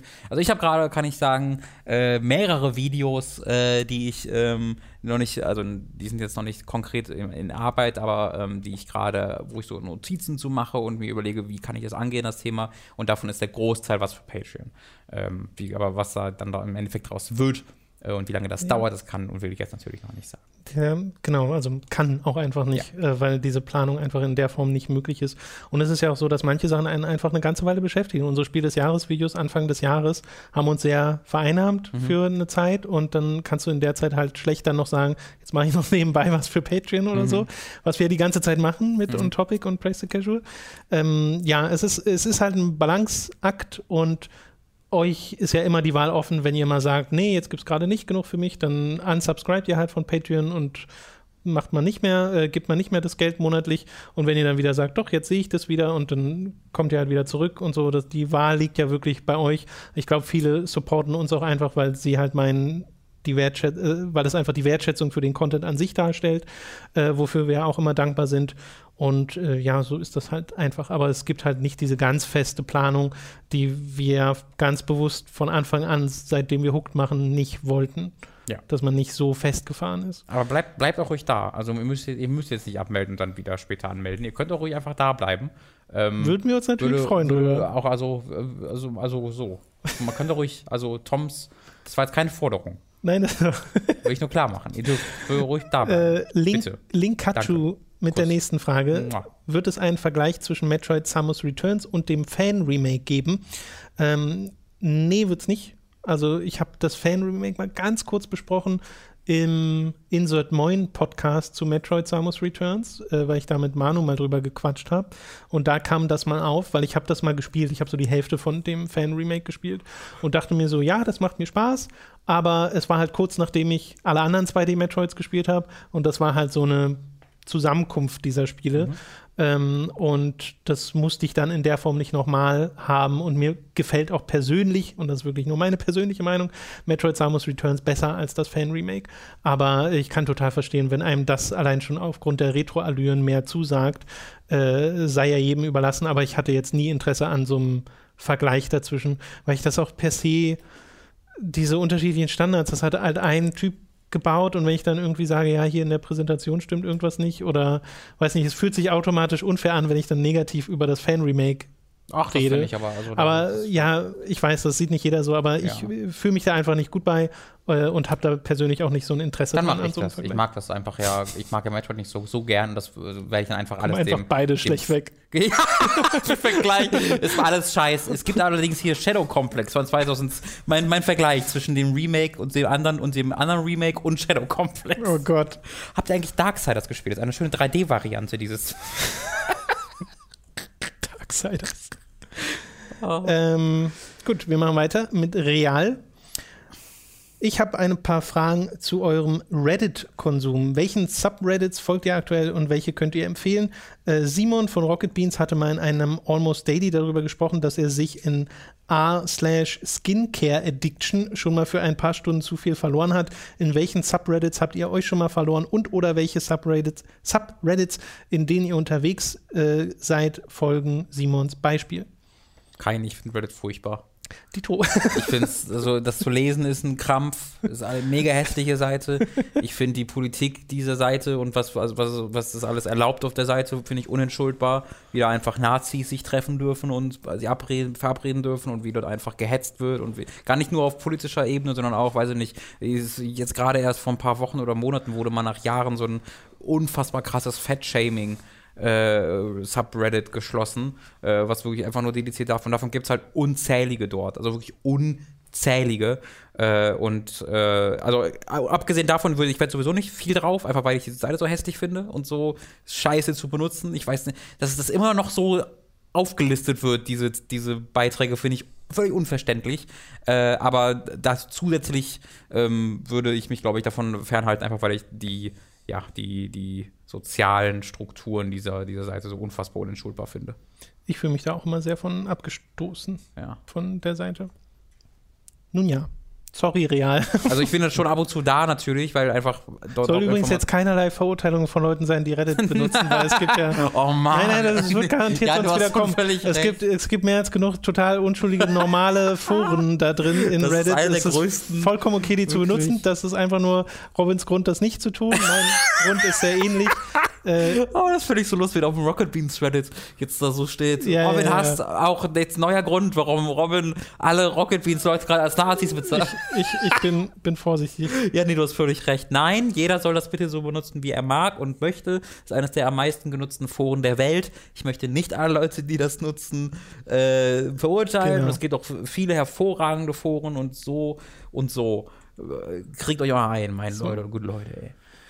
Festplatte C mit der nächsten Frage. Haben mitbekommen, dass der Entwickler von Soma sich dazu entschlossen hat, den Grusel aus dem Spiel zu entfernen. So kann man die Story des Spiels erleben, ohne dass man auf Gegner trifft. Ein ähnliches Prinzip wird es ja auch im neuen Assassin's Creed geben. Wie seht ihr solche Optionen? Oh, ist ein schwieriger Vergleich, finde ich. ich. Das kann sein, dass der Kommentar schon etwas älter ist. Was meint er denn im neuen? Den Discovery Mode meint er. Weil die Kämpfe da entfernt so. werden. Aber der also, hat ja nichts mit dem restlichen Spiel zu tun. Genau, deswegen sage ich, das ist ein etwas. Also ich weiß schon, worauf er da hinaus will, dass irgendwie Kämpfe wohl entfernt werden oder die Herausforderung entfernt wird. Es ist allerdings, wie du auch sagst, sehr unterschiedlich. Ich glaube nicht, auch ich glaube nicht, dass der Grusel damit entfernt werden soll in äh, Soma, sondern es soll, also ich, ich habe einfach schon oft gehört, dass das spielerisch Leuten nicht viel Spaß gemacht hat. Und ich glaube. Unter anderem von mir. Ja, ich glaube, der Grusel, ich habe selbst nicht gespielt, du musst, musst, mir da widersprechen oder zustimmen. Äh, ich glaube, der Grusel entsteht auch größtenteils durch Atmosphäre, durch Spielwelt, durch Geschichte. Ja. Jetzt nicht einfach nur ja. durch. Uh, es, es gibt ja nur dann logischerweise keine effektive Bedrohung mehr, wenn du nicht getötet werden kannst oder Stimmt. Schaden nehmen kannst durch die Gegner, sondern die dann einfach da sind.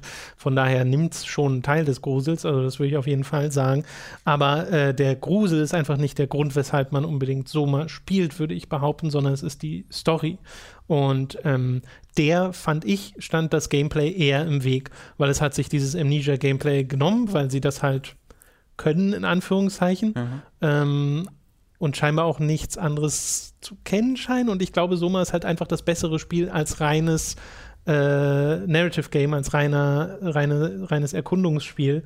Ähm, und bin auch wesentlich interessierter jetzt an dem Spiel, da nochmal einzusteigen, nachdem dieser Modus hinzugefügt wurde. Mhm. Weil mich hat das wirklich so abgeschreckt, dass ich irgendwann dann gesagt habe, nee, ich habe nicht so richtig Lust darauf, obwohl mich die Story ja super interessiert hat und die ist ja richtig gut geschrieben. Äh, Mats hat jetzt übrigens gerade so ein Playthrough auf der Superkreuzburg gestartet, wo er wirklich mit Fokus auf die Story durch dieses Spiel geht. Das ist, soweit ich weiß, auch so ein bisschen geschnitten, geht trotzdem ziemlich lang. Ich glaube, der erste Teil ist irgendwie anderthalb Stunden oder so. Ähm, falls euch das mal interessiert und ich glaube, er hatte jetzt auch vor, nochmal ein separates Video zu Soma zu machen, wo er sich mit der Story beschäftigt, was dann geschrieben ist. Bin ich mir nicht 100% sicher, schaut einfach mal auf der Superkreuzburg vorbei, da gibt es auf jeden Fall gerade was zu genau dem Thema, wo wir schon mal dabei sind. Äh, Max Mod mit der nächsten Frage. Äh, hallo Tom und Robin, durch euch bin ich vor einiger Zeit auf Speckobst gekommen und finde seine Videos und den Style dieser sehr ansprechend. Was haltet ihr denn von einer Kollaboration oder davon, ihn mal einzuladen? War das schon mal im Gespräch oder könnt ihr euch etwas in die Richtung eher nicht vorstellen? Also ähm, im Gespräch konkret, dass wir ihn mal einladen, war es bisher witzigerweise noch nicht, was ich ehrlich gesagt in Retrospekt auch komisch finde, äh, weil wir ihn ja beide sehr mögen. Aber äh, ich habe schon mal mit Speckobst zusammen bei Insert Moin gepodcastet über Berserk mhm. und du warst ja sogar schon mal bei Unlimited Ammo. Mhm, genau. Äh, ich habe halt erfahren, das deren Podcast-Projekt ist. Oft Reddit nutzt, deswegen würde ich da auch Abstand, Abstand bitte von nehmen wollen. Schade. Ja. Also nicht äh, Max Mod, da hätten wir die Frage beantwortet. Nee, genau, zu welchem Thema warst du bei Unlimited Ammo? Man bringt doch selbst ein Thema mit. Boah. Weißt ich habe irgendwas mit Politik, Politik, in Videospielen, in Videospielen oder ne? so gemacht, ja. genau. Also, Natürlich hast du das. Ja, ich bin so ein Spaß. Das ist furchtbar. Aber ich glaube, das haben, da haben sie auch vorher schon drüber geredet mit anderen Leuten. Aber es war eine schöne, interessante Diskussion tatsächlich. Ähm, sollte man sich mal angehört haben. Also nicht nur wegen mir, sondern auch weil, weil also das Problem bei Unlimited Ammo ist, dass die Leute teilweise richtig gute Sprecher sind. Das heißt, wenn ich dann da ankomme mit meiner Hallo, ich bin Robin Schweiger und ich rede vom Beruf, dann hast du da diese halben Voice-Actor, die da sitzen. Äh, das, das, das, lässt mich schlecht aussehen. Erneut ein Grund, warum ich sie ungern einladen würde. Dezente Übertreibung einstufen rufen. Äh, ja, nee, also wenn jetzt hier äh, die, äh, Cliff zum Beispiel dir anguckst, der hat dann einfach eine Voice-Actor-Stimme. Der ist ja auch ab und zu. Cliff hat eine Voice-Actor-Stimme. Genau. Und es ist halt schwierig, dann selbst daneben zu stehen. Äh, gut. Ja. Nächste Frage. Also, mein, also entweder sie, sie müssen, also zwei, ich würde das nur offiziell machen, äh, sie müssen sich offiziell von Reddit distanzieren äh, und up. sie müssen bitte nicht mehr, also sie müssen halt äh, daran arbeiten, sich schlimmer anzuhören. Das sind die zwei Sachen. Okay, Vielleicht ein bisschen klar. was trinken vorher, mehr ra rauchen. Sie müssen anfangen zu rauchen und sie müssen sich von Reddit ja, manchmal distanzieren. fühlt- hört man sich halt auch besser an, wenn man dann anfängt zu rauchen. Ja, aber wenn die, aber die fangen ja von einem guten Punkt an. Die werden ja, glaube ich, dann nicht noch besser. Also wenn ich jetzt anfangen würde zu rauchen, dann wäre ich der coolste Boy Deutschlands. Das ist ja ganz klar. Aber sie würden dann, glaube ich, eher ins Negative gehen. Also, äh, um an der Frage noch einen Schlusspunkt zu geben, äh, so eine Zusammenarbeit sei nicht ausgeschlossen. Ich glaube, da hätte auch Speckups Bock drauf, aber äh, kam, kam halt einfach noch nicht äh, dazu. Ähm, Erneut, Sp- Spec Ops The Line, Spoiler-Podcast, dann mit Spec Ops und Leo. Das ist doch super spaßig dann. Äh, Siona Grinder mit der nächsten Frage. Ich hatte die Tage Bock auf ein schönes Aufbaustrategiespiel, bin großer Fan von City Skylines und Anno, aber als ich mich mal etwas nach Alternativen umgesehen habe, ist mir aufgefallen, wie untersättigt der Markt abseits der großen Marken ist. Zum Glück sind neue Age of Empires und Anno-Teile angekündigt, aber woran liegt die fehlende Breite in diesem Genre im Vergleich zu anderen? Lassen sich die Spiele so schlecht vermarkten oder rechnen sie sich nicht, weil sie schwer auf Konsolen umzusetzen sind? Was haltet ihr von Indie-Projekten wie Banished, Kingdoms and Castles oder Northgard? Mich schrecken da die relativ kleinen und unepischen Städte und Burgen ab. Wenn ihr sonst Empfehlungen in diesem Genre habt, immer her damit. Ähm, Also ich weiß auch gar nicht, ob ich dazu zustimmen würde, dass das so Genau. unterrepräsentiert ist. Äh, mir ist nämlich in letzter Zeit immer wieder aufgefallen, wie sehr der Indie-Markt dieses Genre auffüllt. Mhm. Mit Prison Architect, äh, mit ähm, äh, Parkitect oder Planet Coaster. Gibt's ein Spiel? Moment. Parkitect? Genau, es gibt ein Spiel. Das Spiel heißt so? Parkitect. Ja, Das ist ja gut. Parkitect. nicht schlecht, ne? Das ist halt Park und Architect in einem Namen, falls ihr das nicht erkannt habt. Äh, oder Another Brick in the Mall, was sehr im Stil von Prison Architect ist und auch nicht so gut sein soll. Und jetzt kommen, jetzt kommen zwei Theme Hospital äh, Spiele raus, also nicht die Theme Hospital als Lizenz haben, sondern die davon inspiriert wurden. Äh, eins sogar von ehemaligen Bullfrog-Entwicklern. Und da gibt es wieder ordentlich was. Und selbst das von dir erwähnte Kingdoms and Castles habe ich ja gespielt. Ähm, das mag ich richtig, richtig gern, gerade weil es so eine niedliche kleine Burg ist, die man sich da zusammenbaut, die man dann ab und zu so ein bisschen verteidigt. Ist halt ein Aufbauspiel auf einem kleineren Maßstab, das stimmt schon. Da kannst du nicht so eine riesen, riesen Stadt dir bauen wie in einem Anno oder eben in einem City Skylines.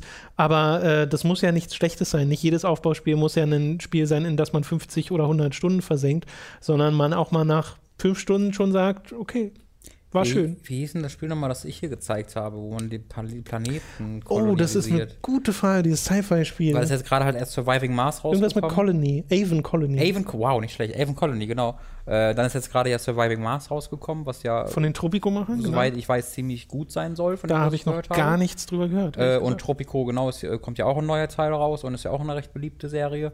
Äh, also ich glaube, da Kommt gibt es von auch schon. Tropico ein neuer Teil? Echt? Ist, oder gibt es Tropico 6 schon? Tropico 6 gibt es, glaube ich, schon. Okay, Aber so richtig stecke ich in der Reihe nicht drin. Deswegen, Ja, ich weiß nur, dass Surviving Mars von den Leuten von Tropico ist. Dann, dann gibt es den, den sechsten Teil schon, den ich irgendwie im Kopf hatte. Ähm, da gibt es schon eine Menge Auswahl. Also ich, frage auch, auch heute Morgen nochmal feststellen müssen, wie hart ich Lust auf Anno 1800 habe. Ich Äh, auch. Da freue ich mich sehr drauf. Mhm.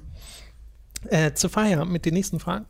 Robin meinte, dass Spiele teurer werden müssten, um die hohen Produktionskosten von Spielen ausgleichen zu können und Monetarisierung zu verringern. Wäre es aber nicht sinnvoller, wenn große Publisher einfach weniger Budget in ihre Projekte stecken und dafür bessere und erfolgreichere Spiele rauskommen, anstatt Unmengen an Geld in diese Projekte zu stecken und dann irgendwelche utopischen Verkaufszahlen zu erwarten? Mega-Erfolge wie Minecraft, PlayerUnknown's Battleground und Undertale zeigen doch, dass ein Großteil der Spielerschaft sich nicht um krasse High-End-Grafik schert, solange das äh, Spielerlebnis stimmt. Hm, Das stimmt nicht.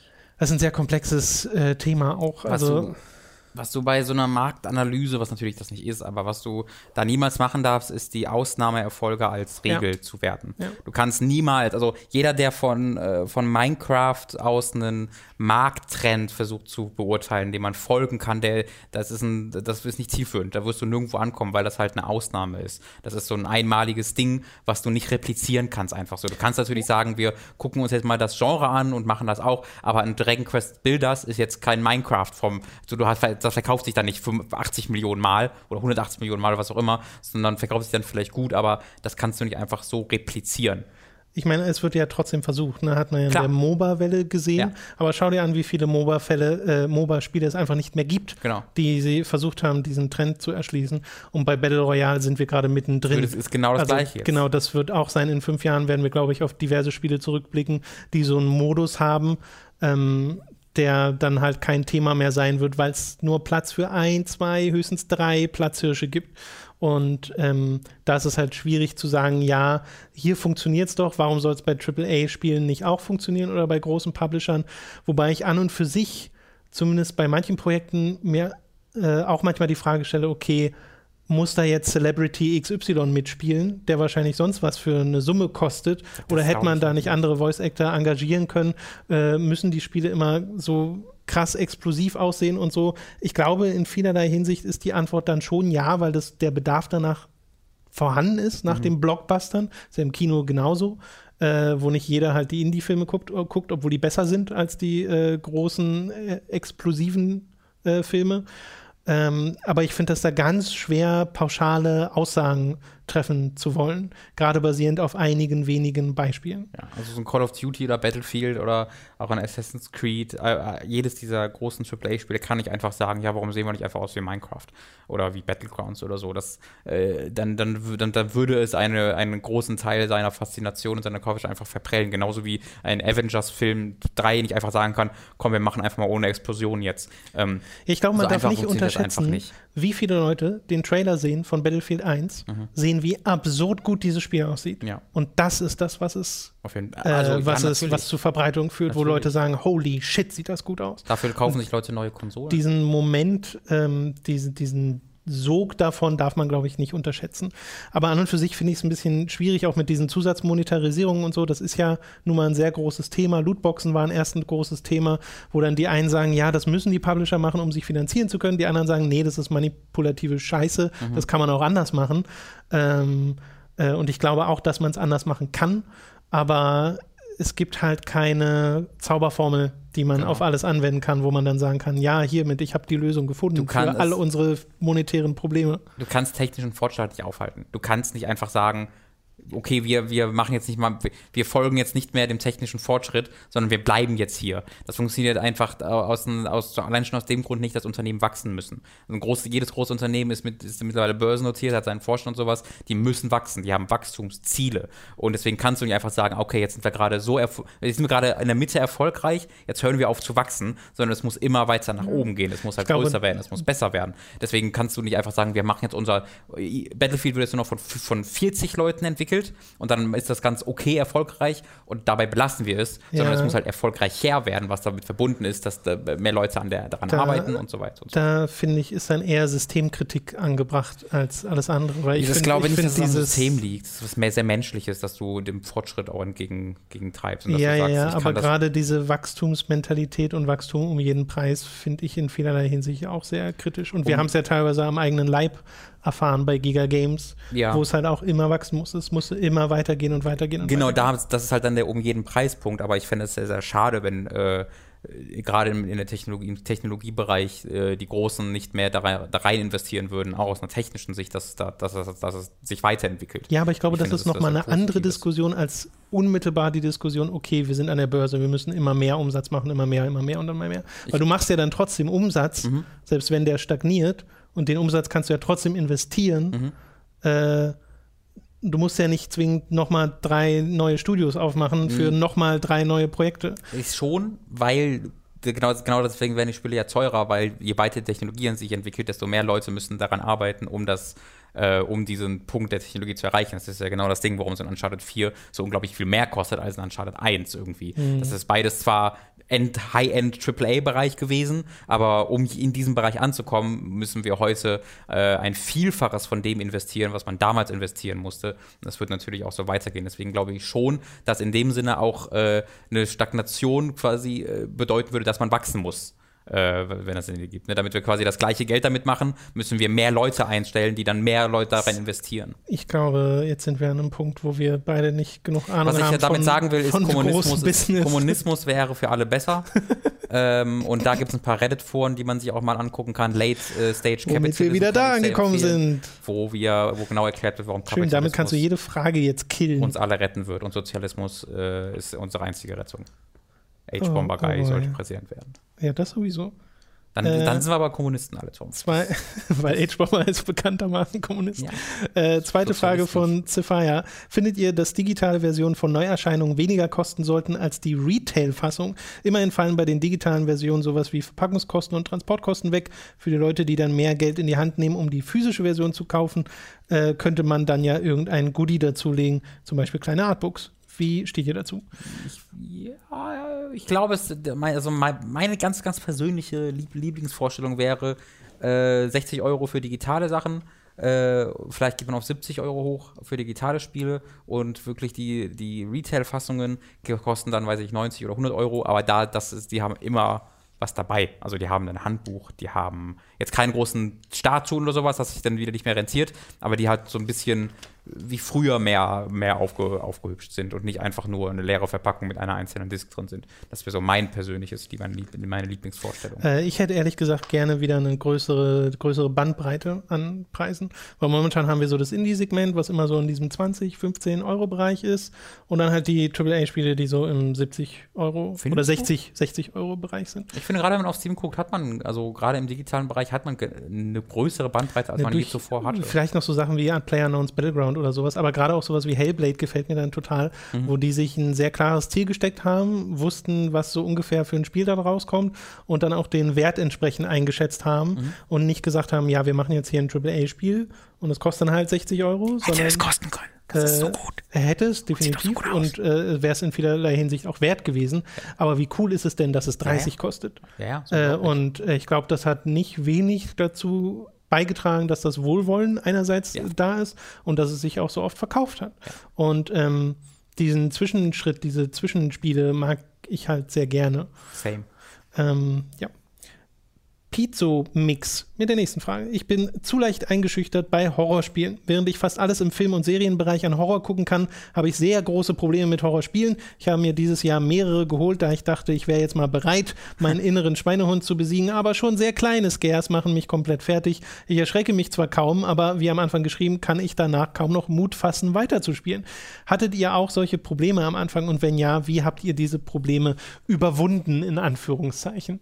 Also ich glaube, mit jemandem zusammen spielen hilft erstmal sehr. Das ist ein sehr guter Tipp. Ähm, die Sache ist, muss man halt für sich ein bisschen abschätzen, weil es, äh, es macht es wesentlich einfacher, das Spiel zu spielen, aber es kann dem Spiel auch viel seiner Faszination berauben. Ja, also es müssten sich beide halt drauf einlassen. Aber ein, da habe ich ein Beispiel aus meiner Kindheit dazu, beziehungsweise aus meiner Jugend, weil ich Silent Hill 2 und 3 auch jeweils mit einem Kumpel durchgespielt habe. Äh, und äh, ich war, soweit ich weiß, immer derjenige, der gespielt hat. Aber wir haben immer zusammen versucht, die Rätsel zu lösen und uns über die Story unterhalten und so. Und da ging es immer sehr ums Spiel. Und es war trotzdem super gruselig. Und wir haben auch mal Licht ausgemacht und sowas. Also die Atmosphäre hat trotzdem gezogen, aber es hat sicherlich nicht annähernd so sehr eingeschüchtert, als wenn man das alleine gespielt hätte. Ja. Äh, also das kann schon sehr helfen. Bei mir war also mittel, also ich gleiche Spiele tatsächlich. Silent Hill 2 und 3 habe ich damals auf dem PC gespielt. Ja. Und ähm, PC? ja, What? ich weiß auch nicht Gab es wieso, Silent aber, Hill 2 auf dem PC? Mhm. Krass. Ja, äh, und äh, habe ich allerdings äh, so, mit Licht an, fast ohne Ton, äh, weil ich halt einfach das nicht Oh, konnte. Ich hatte zu viel mhm. Schiss sonst. Also ich weiß noch, dass ich die Untertitel, hatte halt die Untertitel und gehört habe ich die kaum, weil das so leise war, das Spiel, und ich auch teilweise dann wieder sehr leise gemacht habe, weil natürlich auch Audiodesign da wahnsinnig wichtig ist für den Grusel. Ähm, und das ich konnte ich einfach damals nicht anders. Und auch da nimmst du dem Spiel viel von seiner Faszination. Ich bin trotzdem froh, dass ich damals gemacht habe, weil das war so, auch in, in einem jüngeren Alter habe ich halt so meine, meine Faszination für Horror auch entdeckt. Genau, dadurch. man nimmt sich halt so ein bisschen die Einstiegshürde, die ja durchaus da sein kann, mal hier in dem Fall halt auf eine ganz andere Art und Weise. Mhm. Ähm, ich habe ja neulich erst dieses, jetzt habe ich schon wieder den Namen von dem Spiel vergessen, dieser Until Dawn, dieses Spin-off für VR. Carnival of Blood Nee, oder so? das andere, wo du in der Ach so, Irrenanstalt The spielst. Inpatient. Die Inpatient, Ja. genau. Äh, ist halt kein sonderlich gutes Spiel. Hatte am Anfang einen hammerharten Jumpscare. Mhm. Und äh, danach habe ich halt wirklich gemerkt, wie ich jedes Mal, wenn so das so ein bisschen aufgeregter wurde, weil ich hasse Jumpscares wirklich äh, äh, wie sonst nichts, immer schon eine Hand am äh, VR-Headset hatte, um das eventuell so ein bisschen vorzuschieben, um mir selbst die Immersion zu brechen, damit ich davon nicht so schockiert werde. Weil beim ersten Mal war es wirklich, also äh, so lange habe ich mich seit Jahren nicht mehr, äh, so doll habe ich mich seit Jahren nicht mehr erschrocken. So lange wäre aber auch Von- gut, so kontinuierlich so. Nee, das, das war es nicht.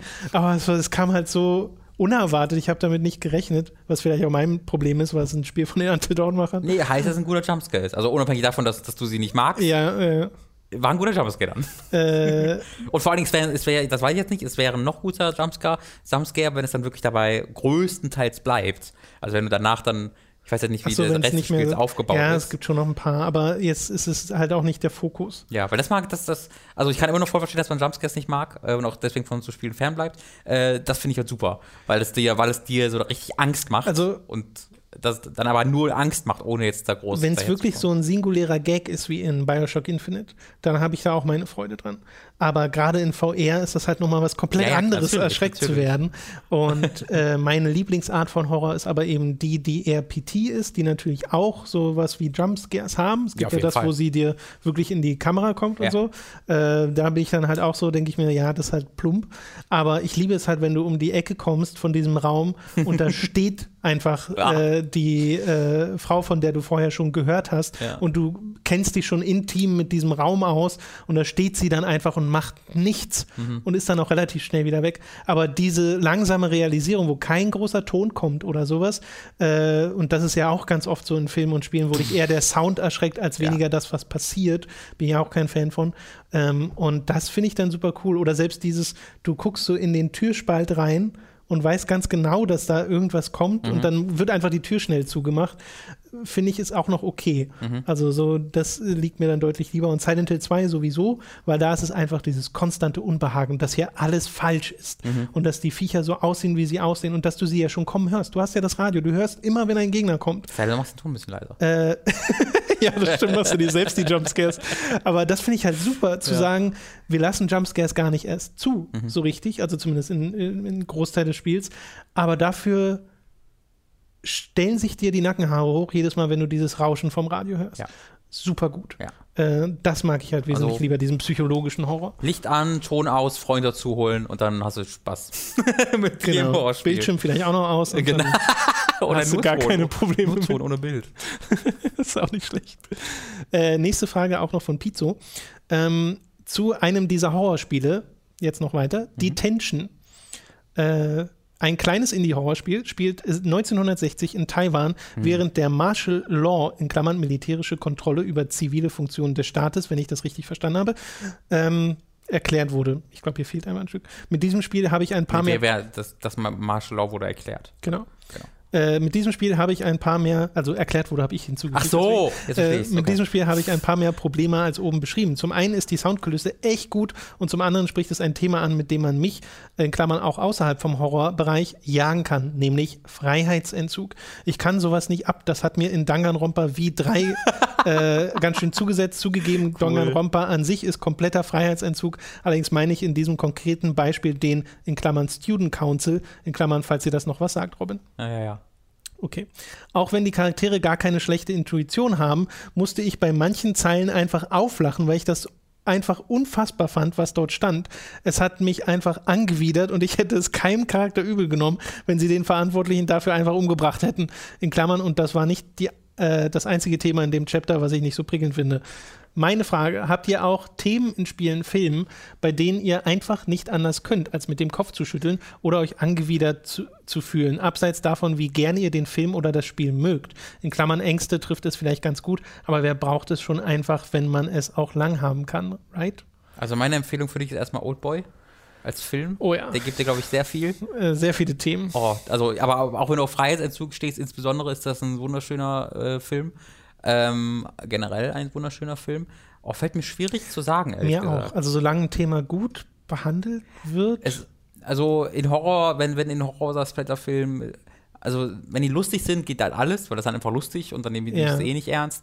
Aber wenn in Horrorfilmen oder so- irgendwie so Gruselfilmen halt, das ist sowieso was alte Menschen leiden, das ist immer meins. Oh ja. Alte, leidende alte Menschen ist einfach mein persönlicher Schwachpunkt, das krieg, darauf komme ich nicht klar, das kann ich nicht sehen. Mhm. Äh, und wenn halt auch so wirklich so Leute dann gefoltert werden, also jetzt seelisch äh, auch das, ähm, da fällt mir jetzt wenig ein, wo das wirklich aktiv passiert, aber äh, das würde ich nicht mögen. Also Ja. ich, ich würde den Film trotzdem gucken und dann auch auf einer künstlerischen Ebene versuchen wertzuschätzen, äh, aber ich weiß, dass mich das ganz schön äh, triggern würde. Mir fällt jetzt bei Themen hier ehrlich gesagt nicht so viel ein. Vielleicht würde mir da später noch was kommen. Aber mir geht es ja witzigerweise bei Spielen und Filmen äh, im Horrorbereich genau andersrum ähm, wie, äh, wie dir, Pizzo. Nämlich, dass ich in Spielen mir so ziemlich jede Form von Gore angucken kann, ohne dass ich irgendwie groß zusammenzucke Mhm. oder sowas. Äh, und im Film fällt es mir deutlich schwerer. Also wenn Ach, das dann so realistisch aussieht an, und tatsächlich Menschen passiert, äh, da muss ich dann auch schon weggucken. Und das fing ja schon, fängt schon an mit so Sachen wie Shaun of the Dead. Das ist ein witziger Film, Mhm. der hat aber immer noch eine Dramaturgie, die funktioniert und Charaktere, die funktionieren. Und wenn dann da der eine Typ zerrissen wird, so dann ah, da kriege ich halt wirklich, da stellt sich mir auch alles hoch. Äh, kann ich mir dann auch nicht so richtig Late to the angucken. Party Saw von Tom demnächst. Offizielle Ankündigung. Naja, wie gesagt, zur 1 ja gesehen, das ist ja noch nicht so schlimm. Das ist ja Pimperlitzchen, Tom. Ja.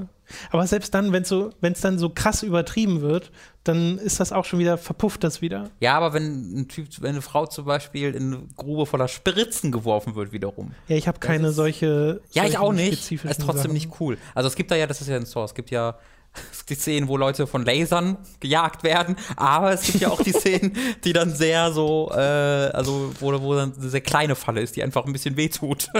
Gibt es da nicht so Sachen oder ist das das Videospiel, wo man in so ein Klo greift, in dem Spritzen drin Das ist das sind? Spiel. Das ist das Spiel. Das Spiel. ne? Aber es gibt zum Beispiel in Saw 5 gibt es die Szene, wo äh, das sind so Glaskästen mit einer einzelnen äh, Säge, Sägeklinge, die ganz, ganz schnell sich dann dreht und sie müssen halt ihren Finger, ihre, ihre Hand da rein und dann mit zwischen Zeige und Mittelfinger da halt rein. So dass ihr Arm, ihr Arm halt aufgeschnitten wird, einfach der Länge entseit. Und dann hält einer, zieht es irgendwann raus, hält den Arm so hoch und der klappt so nach zwei Seiten aus, auseinander. Siehst du, das ja. ist halt einfach so sehr, das, das fühlt man regelrecht. Wie so ein, wie, das ist, das ist ein, ein glaube ich, ein sehr unangenehmer Papercut. So fühlt sich das, glaube ich, Das ist an. sehr, sehr unangenehm, ich glaube es auch. äh, gut. Äh, nächste Frage. Mhm. Äh, wer ist euer Lieblingscharakter in Danganronpa oder Ace Attorney? Oder euer Oh. liebster Charakter Cast aus der jeweiligen Reihe? Äh, seine sind Kaito, ist dann aus Danganronpa, I guess. Die Namen weiß ich alle nicht. Die Echt sind, nicht? Ja, die klingen halt also, es sind, Okay. das sind alles diese sehr japanischen Namen. Äh, und so sehr ich auch das, da drin bin, das fällt mir dann schwer, mir das zu Okay. merken. Äh, und Larry aus Ace Attorney. Das ist Larry. Larry ist ja auch Larry, Larry. weiß man. Ähm, also bei Larry Dangan- Butz, ich kenne sogar noch den Nachnamen. Da, Danganronpa Ja, kann ich es natürlich nicht sagen.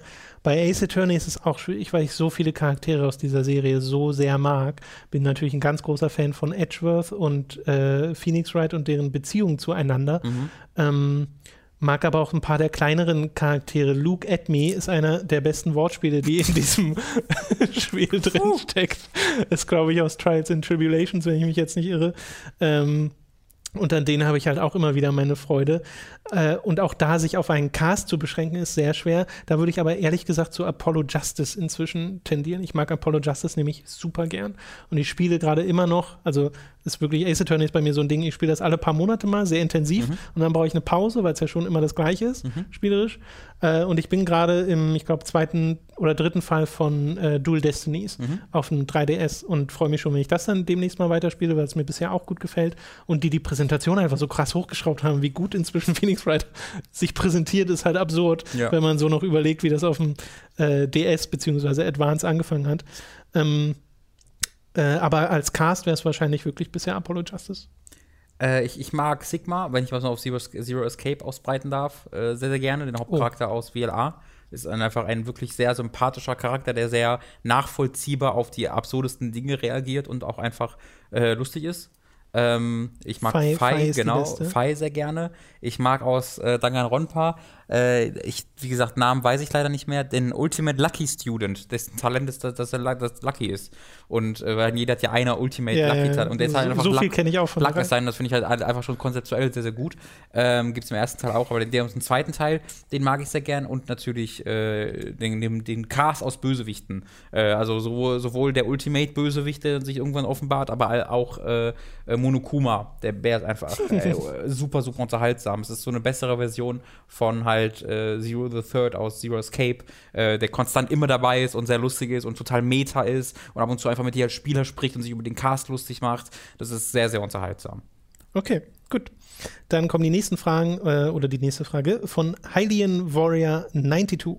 Ich hatte vor etwa einem Jahr oder so an den Ratsherren-Podcast ein Problem von mir geschildert, in dem es darum ging, dass ich es nicht ertragen konnte, wie meine Kollegin gegessen hat, dass es irgendwie in ihrem Mund geknackt hat und ich, auf, und ich aufgrund der Essgeräusche an Ich die Decke mich. gehen könnte. Äh, ich könnte es, äh, ich konnte es einfach nicht ertragen. Vielleicht erinnert sich Robin ja daran, wenn nicht, ist auch nicht schlimm. Ich leide wahrscheinlich an einer sogenannten Misophonie. Mhm. Das wirkt sich teilweise sogar körperlich aus und ist ein großer Stressfaktor. Hier die Wikipedia-Beschreibung. Misophonie, Hass auf Geräusche, ist eine Form der verminderten Geräuschtoleranz gegen bestimmte Geräusche. Es wird angenommen, dass es sich um eine neurologische Störung handelt, charakterisiert durch negative Reaktionen auf bestimmte Geräusche, egal ob diese als laut oder leise wahrgenommen werden. Im Grunde genommen muss ich damit leben, können die anderen, äh, können die anderen Leute ja nichts, was, äh, nichts dafür. Aber ich finde es teilweise unfassbar unerträglich, wenn jemand in einen Apfel beißt oder vor allem hinter meinem Rücken etwas ist. Kennt ihr jemanden, der solche Probleme hat oder könnt ihr es nachvollziehen? Gibt es Geräusche, die euch so sehr aufregen und wo ihr nichts gegen tun könnt? Freue mich, wenn ihr das bespricht. Also in dem Maßstab gibt es das sicherlich bei uns beiden nicht, weil Ja. das ist ja dann schon äh, was sehr krasses. Ich, also ich weiß, ich, ich äh, zweifle daran, dass es in diese Kategorie gehört, weil ich mich einfach damit nicht auskenne. übrigens gerade PS noch geschrieben, sehe ich. Die erwähnte Kollegin hat vor einem Monat das Unternehmen, in dem ich bin, verlassen. Fuck yeah, Gratulation. äh, also ich würde jetzt nicht dazu, dazu neigen, das äh, zu diesem Krankheitsbild zu zählen, einfach weil ich mich damit nicht genug auskenne. Äh, aber ich kann das Kratzen, ähm, wenn Eis gegeneinander kratzt. Oder also wenn du eine Kühltruhe aufmachst und da was rausziehst oder so. Äh, dieses Geräusch bereitet mir Schmerzen aktiv. Also das kann ich nicht. Okay. Aber das kommt bei mir daher, äh, dass ich sehr empfindliche Zähne habe. Und wenn, wenn irgendwann, wenn ich allein der Gedanke daran, dass ein Eis oder so an meinen Zahn kommt oder ich da reinbeiße, wenn ich Leute sehe, wie, wie Leute in ein Eis Eis, beißen. reinbeißen, da bekomme ich Schweißausbrüche und wir können die anfangen, äh, sofort loszuheulen. Ähm, und das, ich glaube, das, das ist dann, dass von diesem Geräusch Ja. äh, dieses Gefühl ausgelöst wird. Also ich würde das jetzt nicht dazu zählen, glaube ich. Äh, aber das ist so am ehesten das. Äh, ich kann, also wenn ich, wenn ich Eis aufeinander, oh, ich wurde Gänsehaut, wenn ich daran denke, das geht gar nicht. Ja, also bei mir gibt es halt nichts, was so krasse Reaktionen auslöst. Es gibt halt Sachen, die unangenehm sind. Wenn irgendwie Sachen aneinander reiben, wo so Kiesel dazwischen sind oder so Ja, ganz klar. kleinere Körnchen Mhm. und du äh, merkst halt diese Reibung und so, das finde ich halt auch eklig, wo man so Gänsehaut kriegt. Mhm. Aber das ist dann schon die stärkste Reaktion bei mir. Weißt du? Deswegen habe ich da leider keine besseren Beispiele zu. Aber äh, das klingt ja wirklich nach äh, richtigem Stress, was er hier dadurch Ja, bekommt. das Und das halt wirklich eine, ein gemeiner Zustand, weil du kannst ja schlecht zu dem anderen sagen, ist man nicht. Weil ich hatte in, äh, in meinem Zivildienst Mhm. ähm, mal zwischenzeitlich dort einen ähm, Zivildienstkollegen, der hat geschmatzt. Das ist Extrem. einfach scheiße. Der hat extrem das geschmatzt geht auch nicht, ey. und äh, war auch generell ein bisschen unangenehm Mhm. so und hat vielleicht auch mal, also wir haben ja da teilweise Küchendienst und so und ähm, da werden halt die Sachen, die die Gäste nicht gegessen haben, werden halt weggekippt. Mhm. Äh, ist so eine Hygienevorschrift, auch wenn da noch die Hälfte übrig war und so. Und die kommen dann halt in so eine Tonne draußen. Und vielleicht hat man ihn da mal gesehen, wie er sich da Sachen rausgenommen hat. Und Oh, man dach, geil. dachte sich so, ah, da, äh, Ich stelle mir gerade vor, wie er so schmatzend so Ja. mit den Händen im Mülleimer. Ja, Guckt ja, sich so ja. um. Und das war unangenehm, aber auch da habe ich keine große physische Reaktion drauf. Das fand ich einfach nur so ein bisschen. Ja, ja, ja, klar. Äh, ja. Ist auch nicht nur das, nicht nur das Geräusch dann, ist dann so alles. ja, da kam dann alles zusammen. Ja, Schmatzgeräusch, das ist auch einfach Erziehung. Also wenn du es gewohnt bist und aus deiner Erziehung, dass man nicht schmatzt, Äh, ich kann das auch nicht hören. Also bei mir war es, das, das war Todsünde. Wenn du am Mittagstisch geschmatzt hast, da wurdest du direkt ins Heim gebracht. ähm, Ja, so richtig so. das ist übrigens eine akkurate, also das ist, äh, das war, das war tatsächlich eine mich begleitende äh, Drogen in meinem, zu meiner Kindeszeit. Äh, wenn ich am Laufe Heim kommst, zu du, du, du kommst ins Heim, ist so ein äh, Ende für einen Satz. Das ist wie in Dark Souls, wenn du eine Nachricht schreibst, so Punkt, Punkt, Punkt, kommst ins Heim. So damit endeten oft Sätze. Ich hatte eine glückliche Kindheit. Das wäre super, so ein Dark Souls Add-on, wo You're Adopted oder sowas als, als äh, Zusatz dazu kommt. gut, ja. Ah. Gut, äh, wir nähern uns langsam dem Ende. Übrigens, ich wusste auch als Kind schon, dass das nicht ernst gemeint war. Das war, das Ja, ja, war ja. immer- Also ich glaube, zumindest wer uns schon eine Weile zuhört, weiß, dass du eine sehr herzige Familie hast. Äh, Zed Div mit den nächsten Fragen. Habt ihr schon mal Fähigkeiten, die ihr euch durch Videospiele angeeignet habt, im richtigen Leben gebrauchen könnt? Ich zum Beispiel arbeite seit einigen Monat im, Monaten im viel zu kleinen Lager eines Elektrofach. Äh, Fach- Elektronikfachmarkts und bekomme momentan wegen der anstehenden Weihnachtszeit eine, in Klammern, ich entschuldige mich für meine Ausdrucksweise, Arschladung an Ware. Und wenn ich dann dastehe, keinen Platz sowie keine Zeit mehr habe, die nächsten LKWs anrücken und Panik sich droht breit zu machen, dann gehe ich in den Dark Souls-Modus, einmal tief durchatmen, Ruhe bewahren und weitermachen. Ich dachte, jetzt kommt was mit Tetris. Ja, das wäre das wär zu einfach Wäre gewesen. zu einfach gewesen. Ne? Stattdessen ist es die Beherrschung und Disziplin, die dir Dark Souls beigebracht hat. Das finde ich aber auch irgendwie ganz schön. Ja. Weil Ja, so in dem Sinne weiß ich gar nicht, wie, wie viel Geduld haben mir Videospiele beigebracht oder sowas, wenn man das mal auf etwas weitere, auf ein weiteres Feld zieht. Oder wie viel Geduld haben sie mir genommen?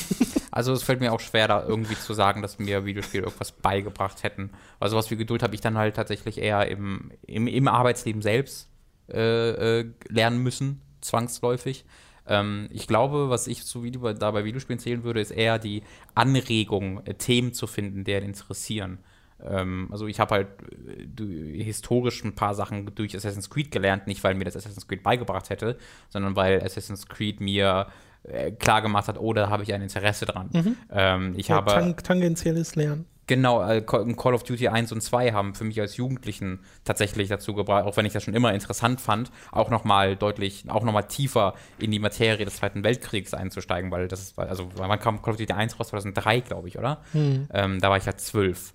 Äh, ich habe das auch schon als Kind gespielt, klar. Ähm, und äh, habe ich dann auch in dem Alter dadurch dann nochmal mehr Interesse da, daran gewonnen. Aber es ist jetzt nicht so, dass da die Videospiele, also ich hoffe, auch bei euch hat Call of Duty nicht selbst dann das beigebracht, sondern es war einfach eines, er hat einfach neue Themenfelder quasi äh, erstmal aufgemacht, wo man dann bei besseren, in, in geeigneteren Medien und geeigneteren Produkten geguckt hat Ja, ähm, und sich informiert hat. Ich glaube auch, dass das Videospiele echt gut können. Ja. Hellblade hat das sicherlich auch mit vielen gemacht, dass Mhm. sie sich äh, mit Psychosen näher auseinandergesetzt haben oder sowas. Und das ist dann unheimlich wertvoll, wenn mal sowas passiert.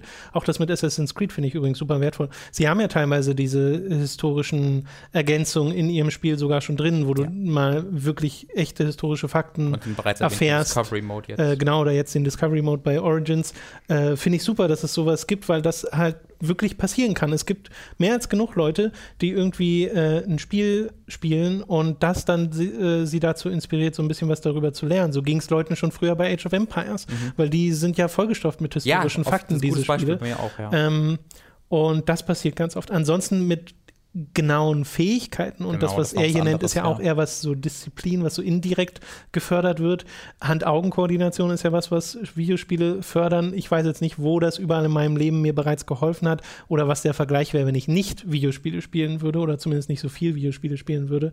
Äh, kann ich nicht sagen, aber äh, ich glaube schon, dass sie sehr wertvoll sein können im äh, Beibringen von bestimmten Themen oder einfach nur in dem im Anregen über Themenkomplexe oder philosophische äh, Herangehensweisen. Ich finde auch Nier Automata oder sowas hat ganz viele spannende Themen drin, wo man halt äh, über bestimmte Sachen mal ein bisschen länger nachdenkt, die philosophischer Natur sind. Und ähm, darüber hinaus wüsste ich jetzt aber nicht, wo ich mal sagen könnte, ja, äh, Counter-Strike hat mir das Schießen beigebracht. Gott sei Dank, endlich. Ich weiß, dass mir Videospiele die Fähigkeit genommen haben, Fußball zu spielen, weil ich das Genommen weil ich aufgehört habe, aufgehört habe, Fußball zu spielen. äh, also, Ja. also das war eine, eine Zusammenarbeit zwischen Videospiel und Pubertät, äh, die mir mein, äh, meine, meine, meine, meine schöne Voraussicht auf ein erfolgreiches Fußballerleben genommen haben, äh, weil ich ja tatsächlich ganz gut darin war. Ähm, also deswegen, Videospiele nimmt er, nimmt er Fähigkeit, würde ich sagen. Äh, Selenaya mit den nächsten Fragen. Erstens, die Toplisten zu den besten Spielen 2017 habt ihr ja äh, bereits zusammengestellt. Was mich nun auch interessieren würde, was sind eure Listen zu den besten Filmen bzw. den besten Serien 2017? Ihr könnt gern jeweils so viele Plätze vergeben, wie ihr wollt. Ähm, fällt mir persönlich immer ein bisschen schwer, weil ich einfach nicht so viel Film und Serien schaue. Da muss ich mal kurz nachchecken, was äh, letztes Jahr erschien, weil äh, ich gucke da ja auch. Ich, ich, über, guck, ich bin jetzt ja kein, keiner, der nur Filme guckt. Genau. Äh, auch, also gibt es auch deutlich mehr Leute, die sich da besten noch mehr Info interessieren. Aber ich glaube, ich bin noch mal eine Ecke mehr als du. Ja, ähm, das, also das auf jeden Fall. Drin. Ich hole halt Sachen dann immer nach. Ich habe jetzt zum Beispiel Get Out war doch ein 2017 Film. Ja, der war ziemlich Den habe ich nachgeholt, den fand ich super. Dunkirk haben wir im Kino gesehen. Äh, den fand ich auch toll. Mhm. Was haben wir noch so im Kino gesehen? War oh. Cloverfield Lane war 2016, oder? Das war das, oder, ja, bin ich sogar noch älter, oder? War das 16? Nee, noch älter ist, glaube ich, nicht. Also 2017, die habe ich, also Dunkirk war 2017. Star Wars The Last Jedi mochte ich super gern. The Last Jedi war hervorragend, Planet der Affen, äh, Survival oder oh, den will ich unbedingt noch sehen. War war hervorragend, John Wick 2 war super, super gut. Den will ich auch noch sehen. Ähm, das sind halt alles so die ganzen Standards. War The Witch Blockbuster-Filme natürlich. Oh, der ist älter. den habe ich letztes Jahr nämlich zu Hause gesehen. Kann sein, dass der bei uns erst 2017 kam? Ich, ich bin ja, der Meinung, glaube, dass bei The Witch so eine, so. so eine, krasse Verzögerung gab. Äh, Baby Driver war absolut, oh, ja, absolut ja, einer, der ganz, ganz oben dabei war. Äh, ich persönlich, also, also bei mir könnte Platz äh, in der Top 3 sein Mother, den sehr viele Leute gar nicht mögen, was ich auch sehr verstehen kann. Ich liebe Mother, ich finde den absolut hervorragend. Äh, was haben wir hier? Ich will einmal ganz kurz diese Liste durch Ja, ja, ist ja richtig. Ja, aber jetzt, dann, da kenne ich jetzt auch schon viel. Also das, das war jetzt halt ganz, ganz viel der übliche Blockbuster-Kram. Da müsste ich jetzt nochmal genauer nachdenken. Ich glaube, Disaster Art ist auch noch ein 2017er Film eigentlich, den ich aber dieses Jahr erst gesehen ja. habe. Der war, wäre auch doch dabei. Äh, äh, ja. Ja, mir fällt ad hoc dann auch nicht so viel ein. Fallen dir Serien jetzt spontan ein, die du gesehen hast? Letztes Jahr. Ähm, wie heißt das? Wie heißen das Netflix-Ding? Die eine Netflix-Serie, wie heißen die nochmal? Welche denn? Die eine. Die eine? ähm, wo sie über Profiling vom FBI das chronologisieren.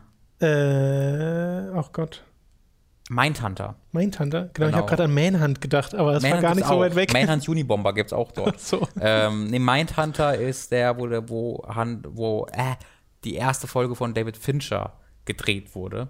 Ähm, mm. Und das ist eine hervorragende Serie, die ganz oben bei mir mit dabei ist. Ansonsten weiß ich gar nicht, wie viele neue Serien ich 2017 gesehen habe. Ich glaube wirklich gar nicht so viele.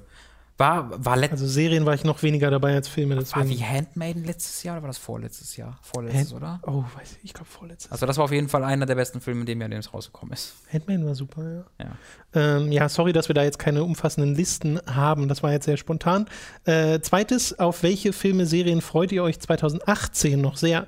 Ich persönlich fiebere sehr auf die zweite Staffel von Legion und Westworld hin die beide im April starten. Und freue mich auch sehr auf den Start der elften Staffel von Doctor Who mit dem neuen Doktor. Äh, in Sachen Film freue ich mich auf die Oscar-Nominierten, die mir noch fehlen, wobei äh, dabei Lady Bird und Call Me By Your Name wohl am höchsten auf der Liste stehen. Aber auch auf Blockbuster wie Avengers Infinity War freue ich mich schon.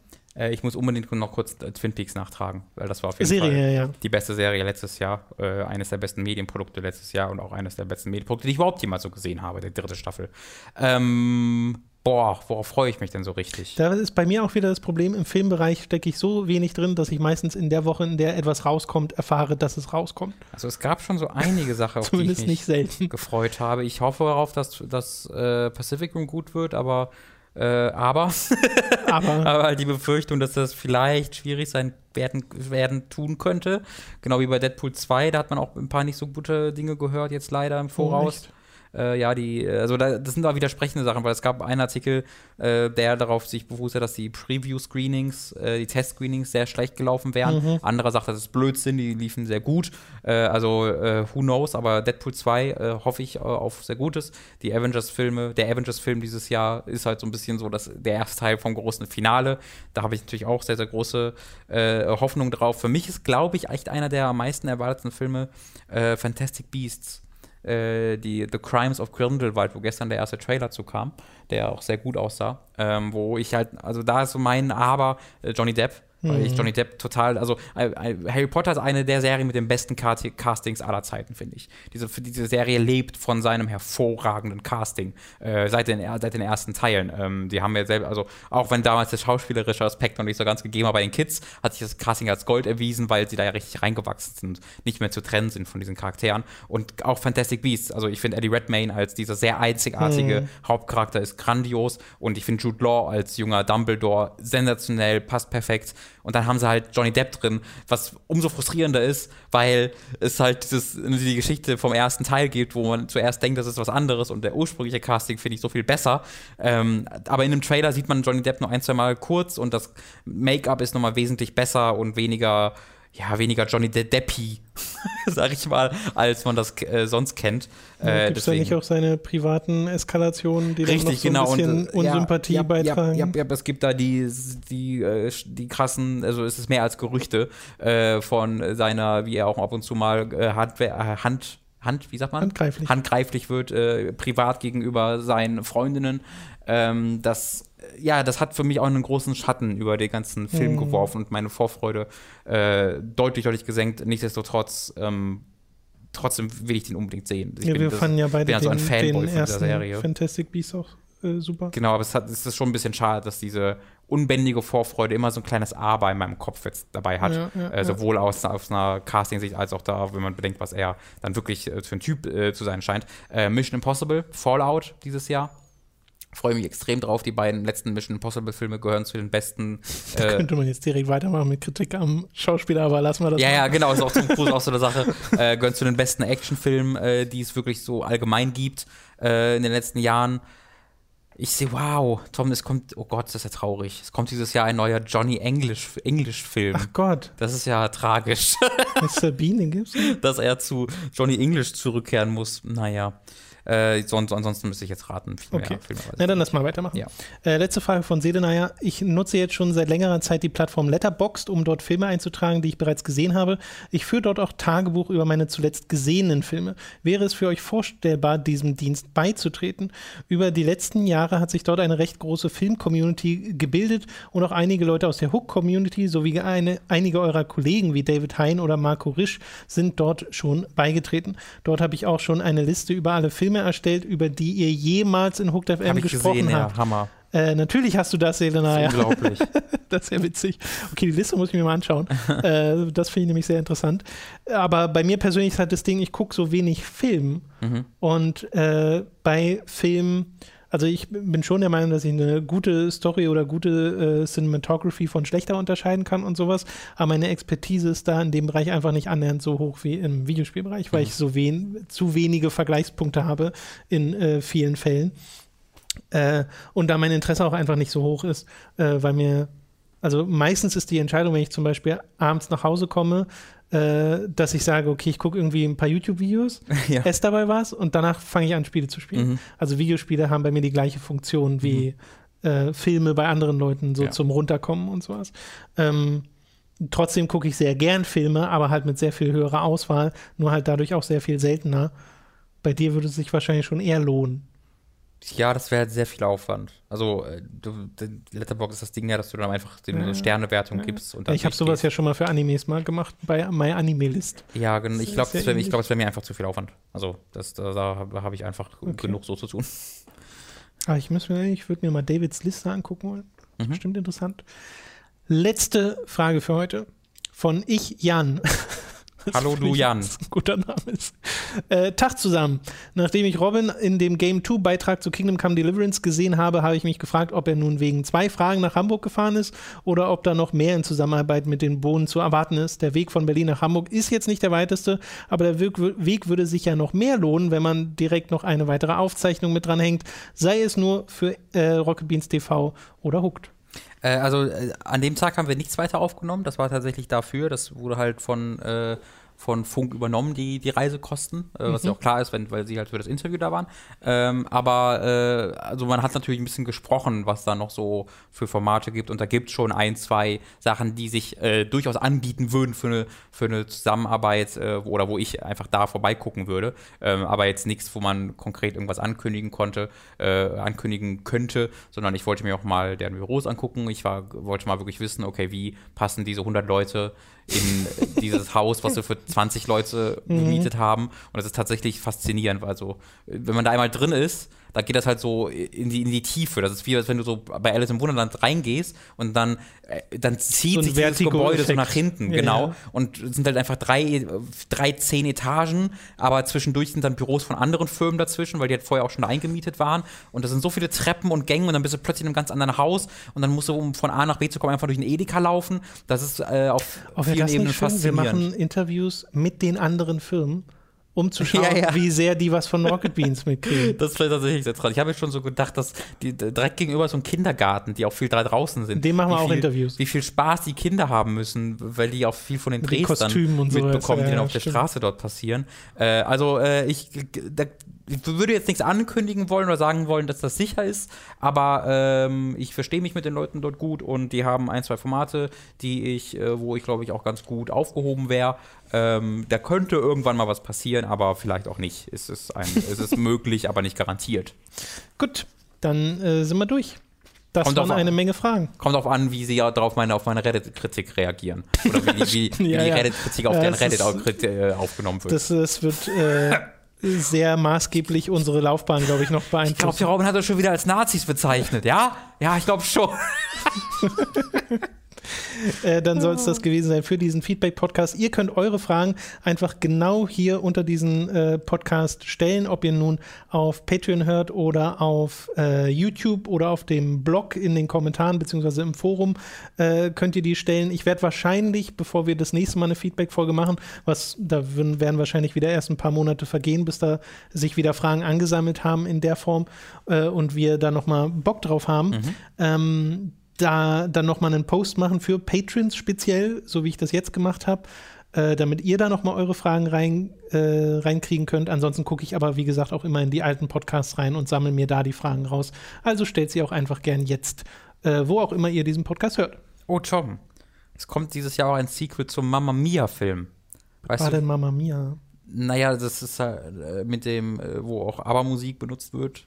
Ach so. Äh, wo halt so, ach, wer spielt denn alles mit? Colin Firth spielt da mit, Pierce Brosnan, äh, hier die Also äh? Meryl Streep. Ja, so halb. Also wird halt auch getanzt. Es ist so ein Romant Romantic-Comedy Mhm. vor allen Dingen, wo dann aber auch gesungen wird und getanzt wird. Es ist ein, ist ein älterer Film, ist schon Mama Mia. Was wie der zweite Teil heißt, rate mal. äh, Im Deutschen oder im Englischen? Im Original. Mir fällt jetzt kein Wortspiel. Mama Mia, ein. here we go again. Ah, Das ist ganz gut. das finde ich aber wirklich gut. Ich finde dann, ich hoffe, es dritten, dritten Teil. Das ist ein Mama. äh, okay, tschüss. Das war's. Wiedersehen. Könnt Küsschen. jetzt ausschalten. Ja, macht ruhig. Guckt euch doch mal Mama Mia an. Zehn Jahre alt jetzt.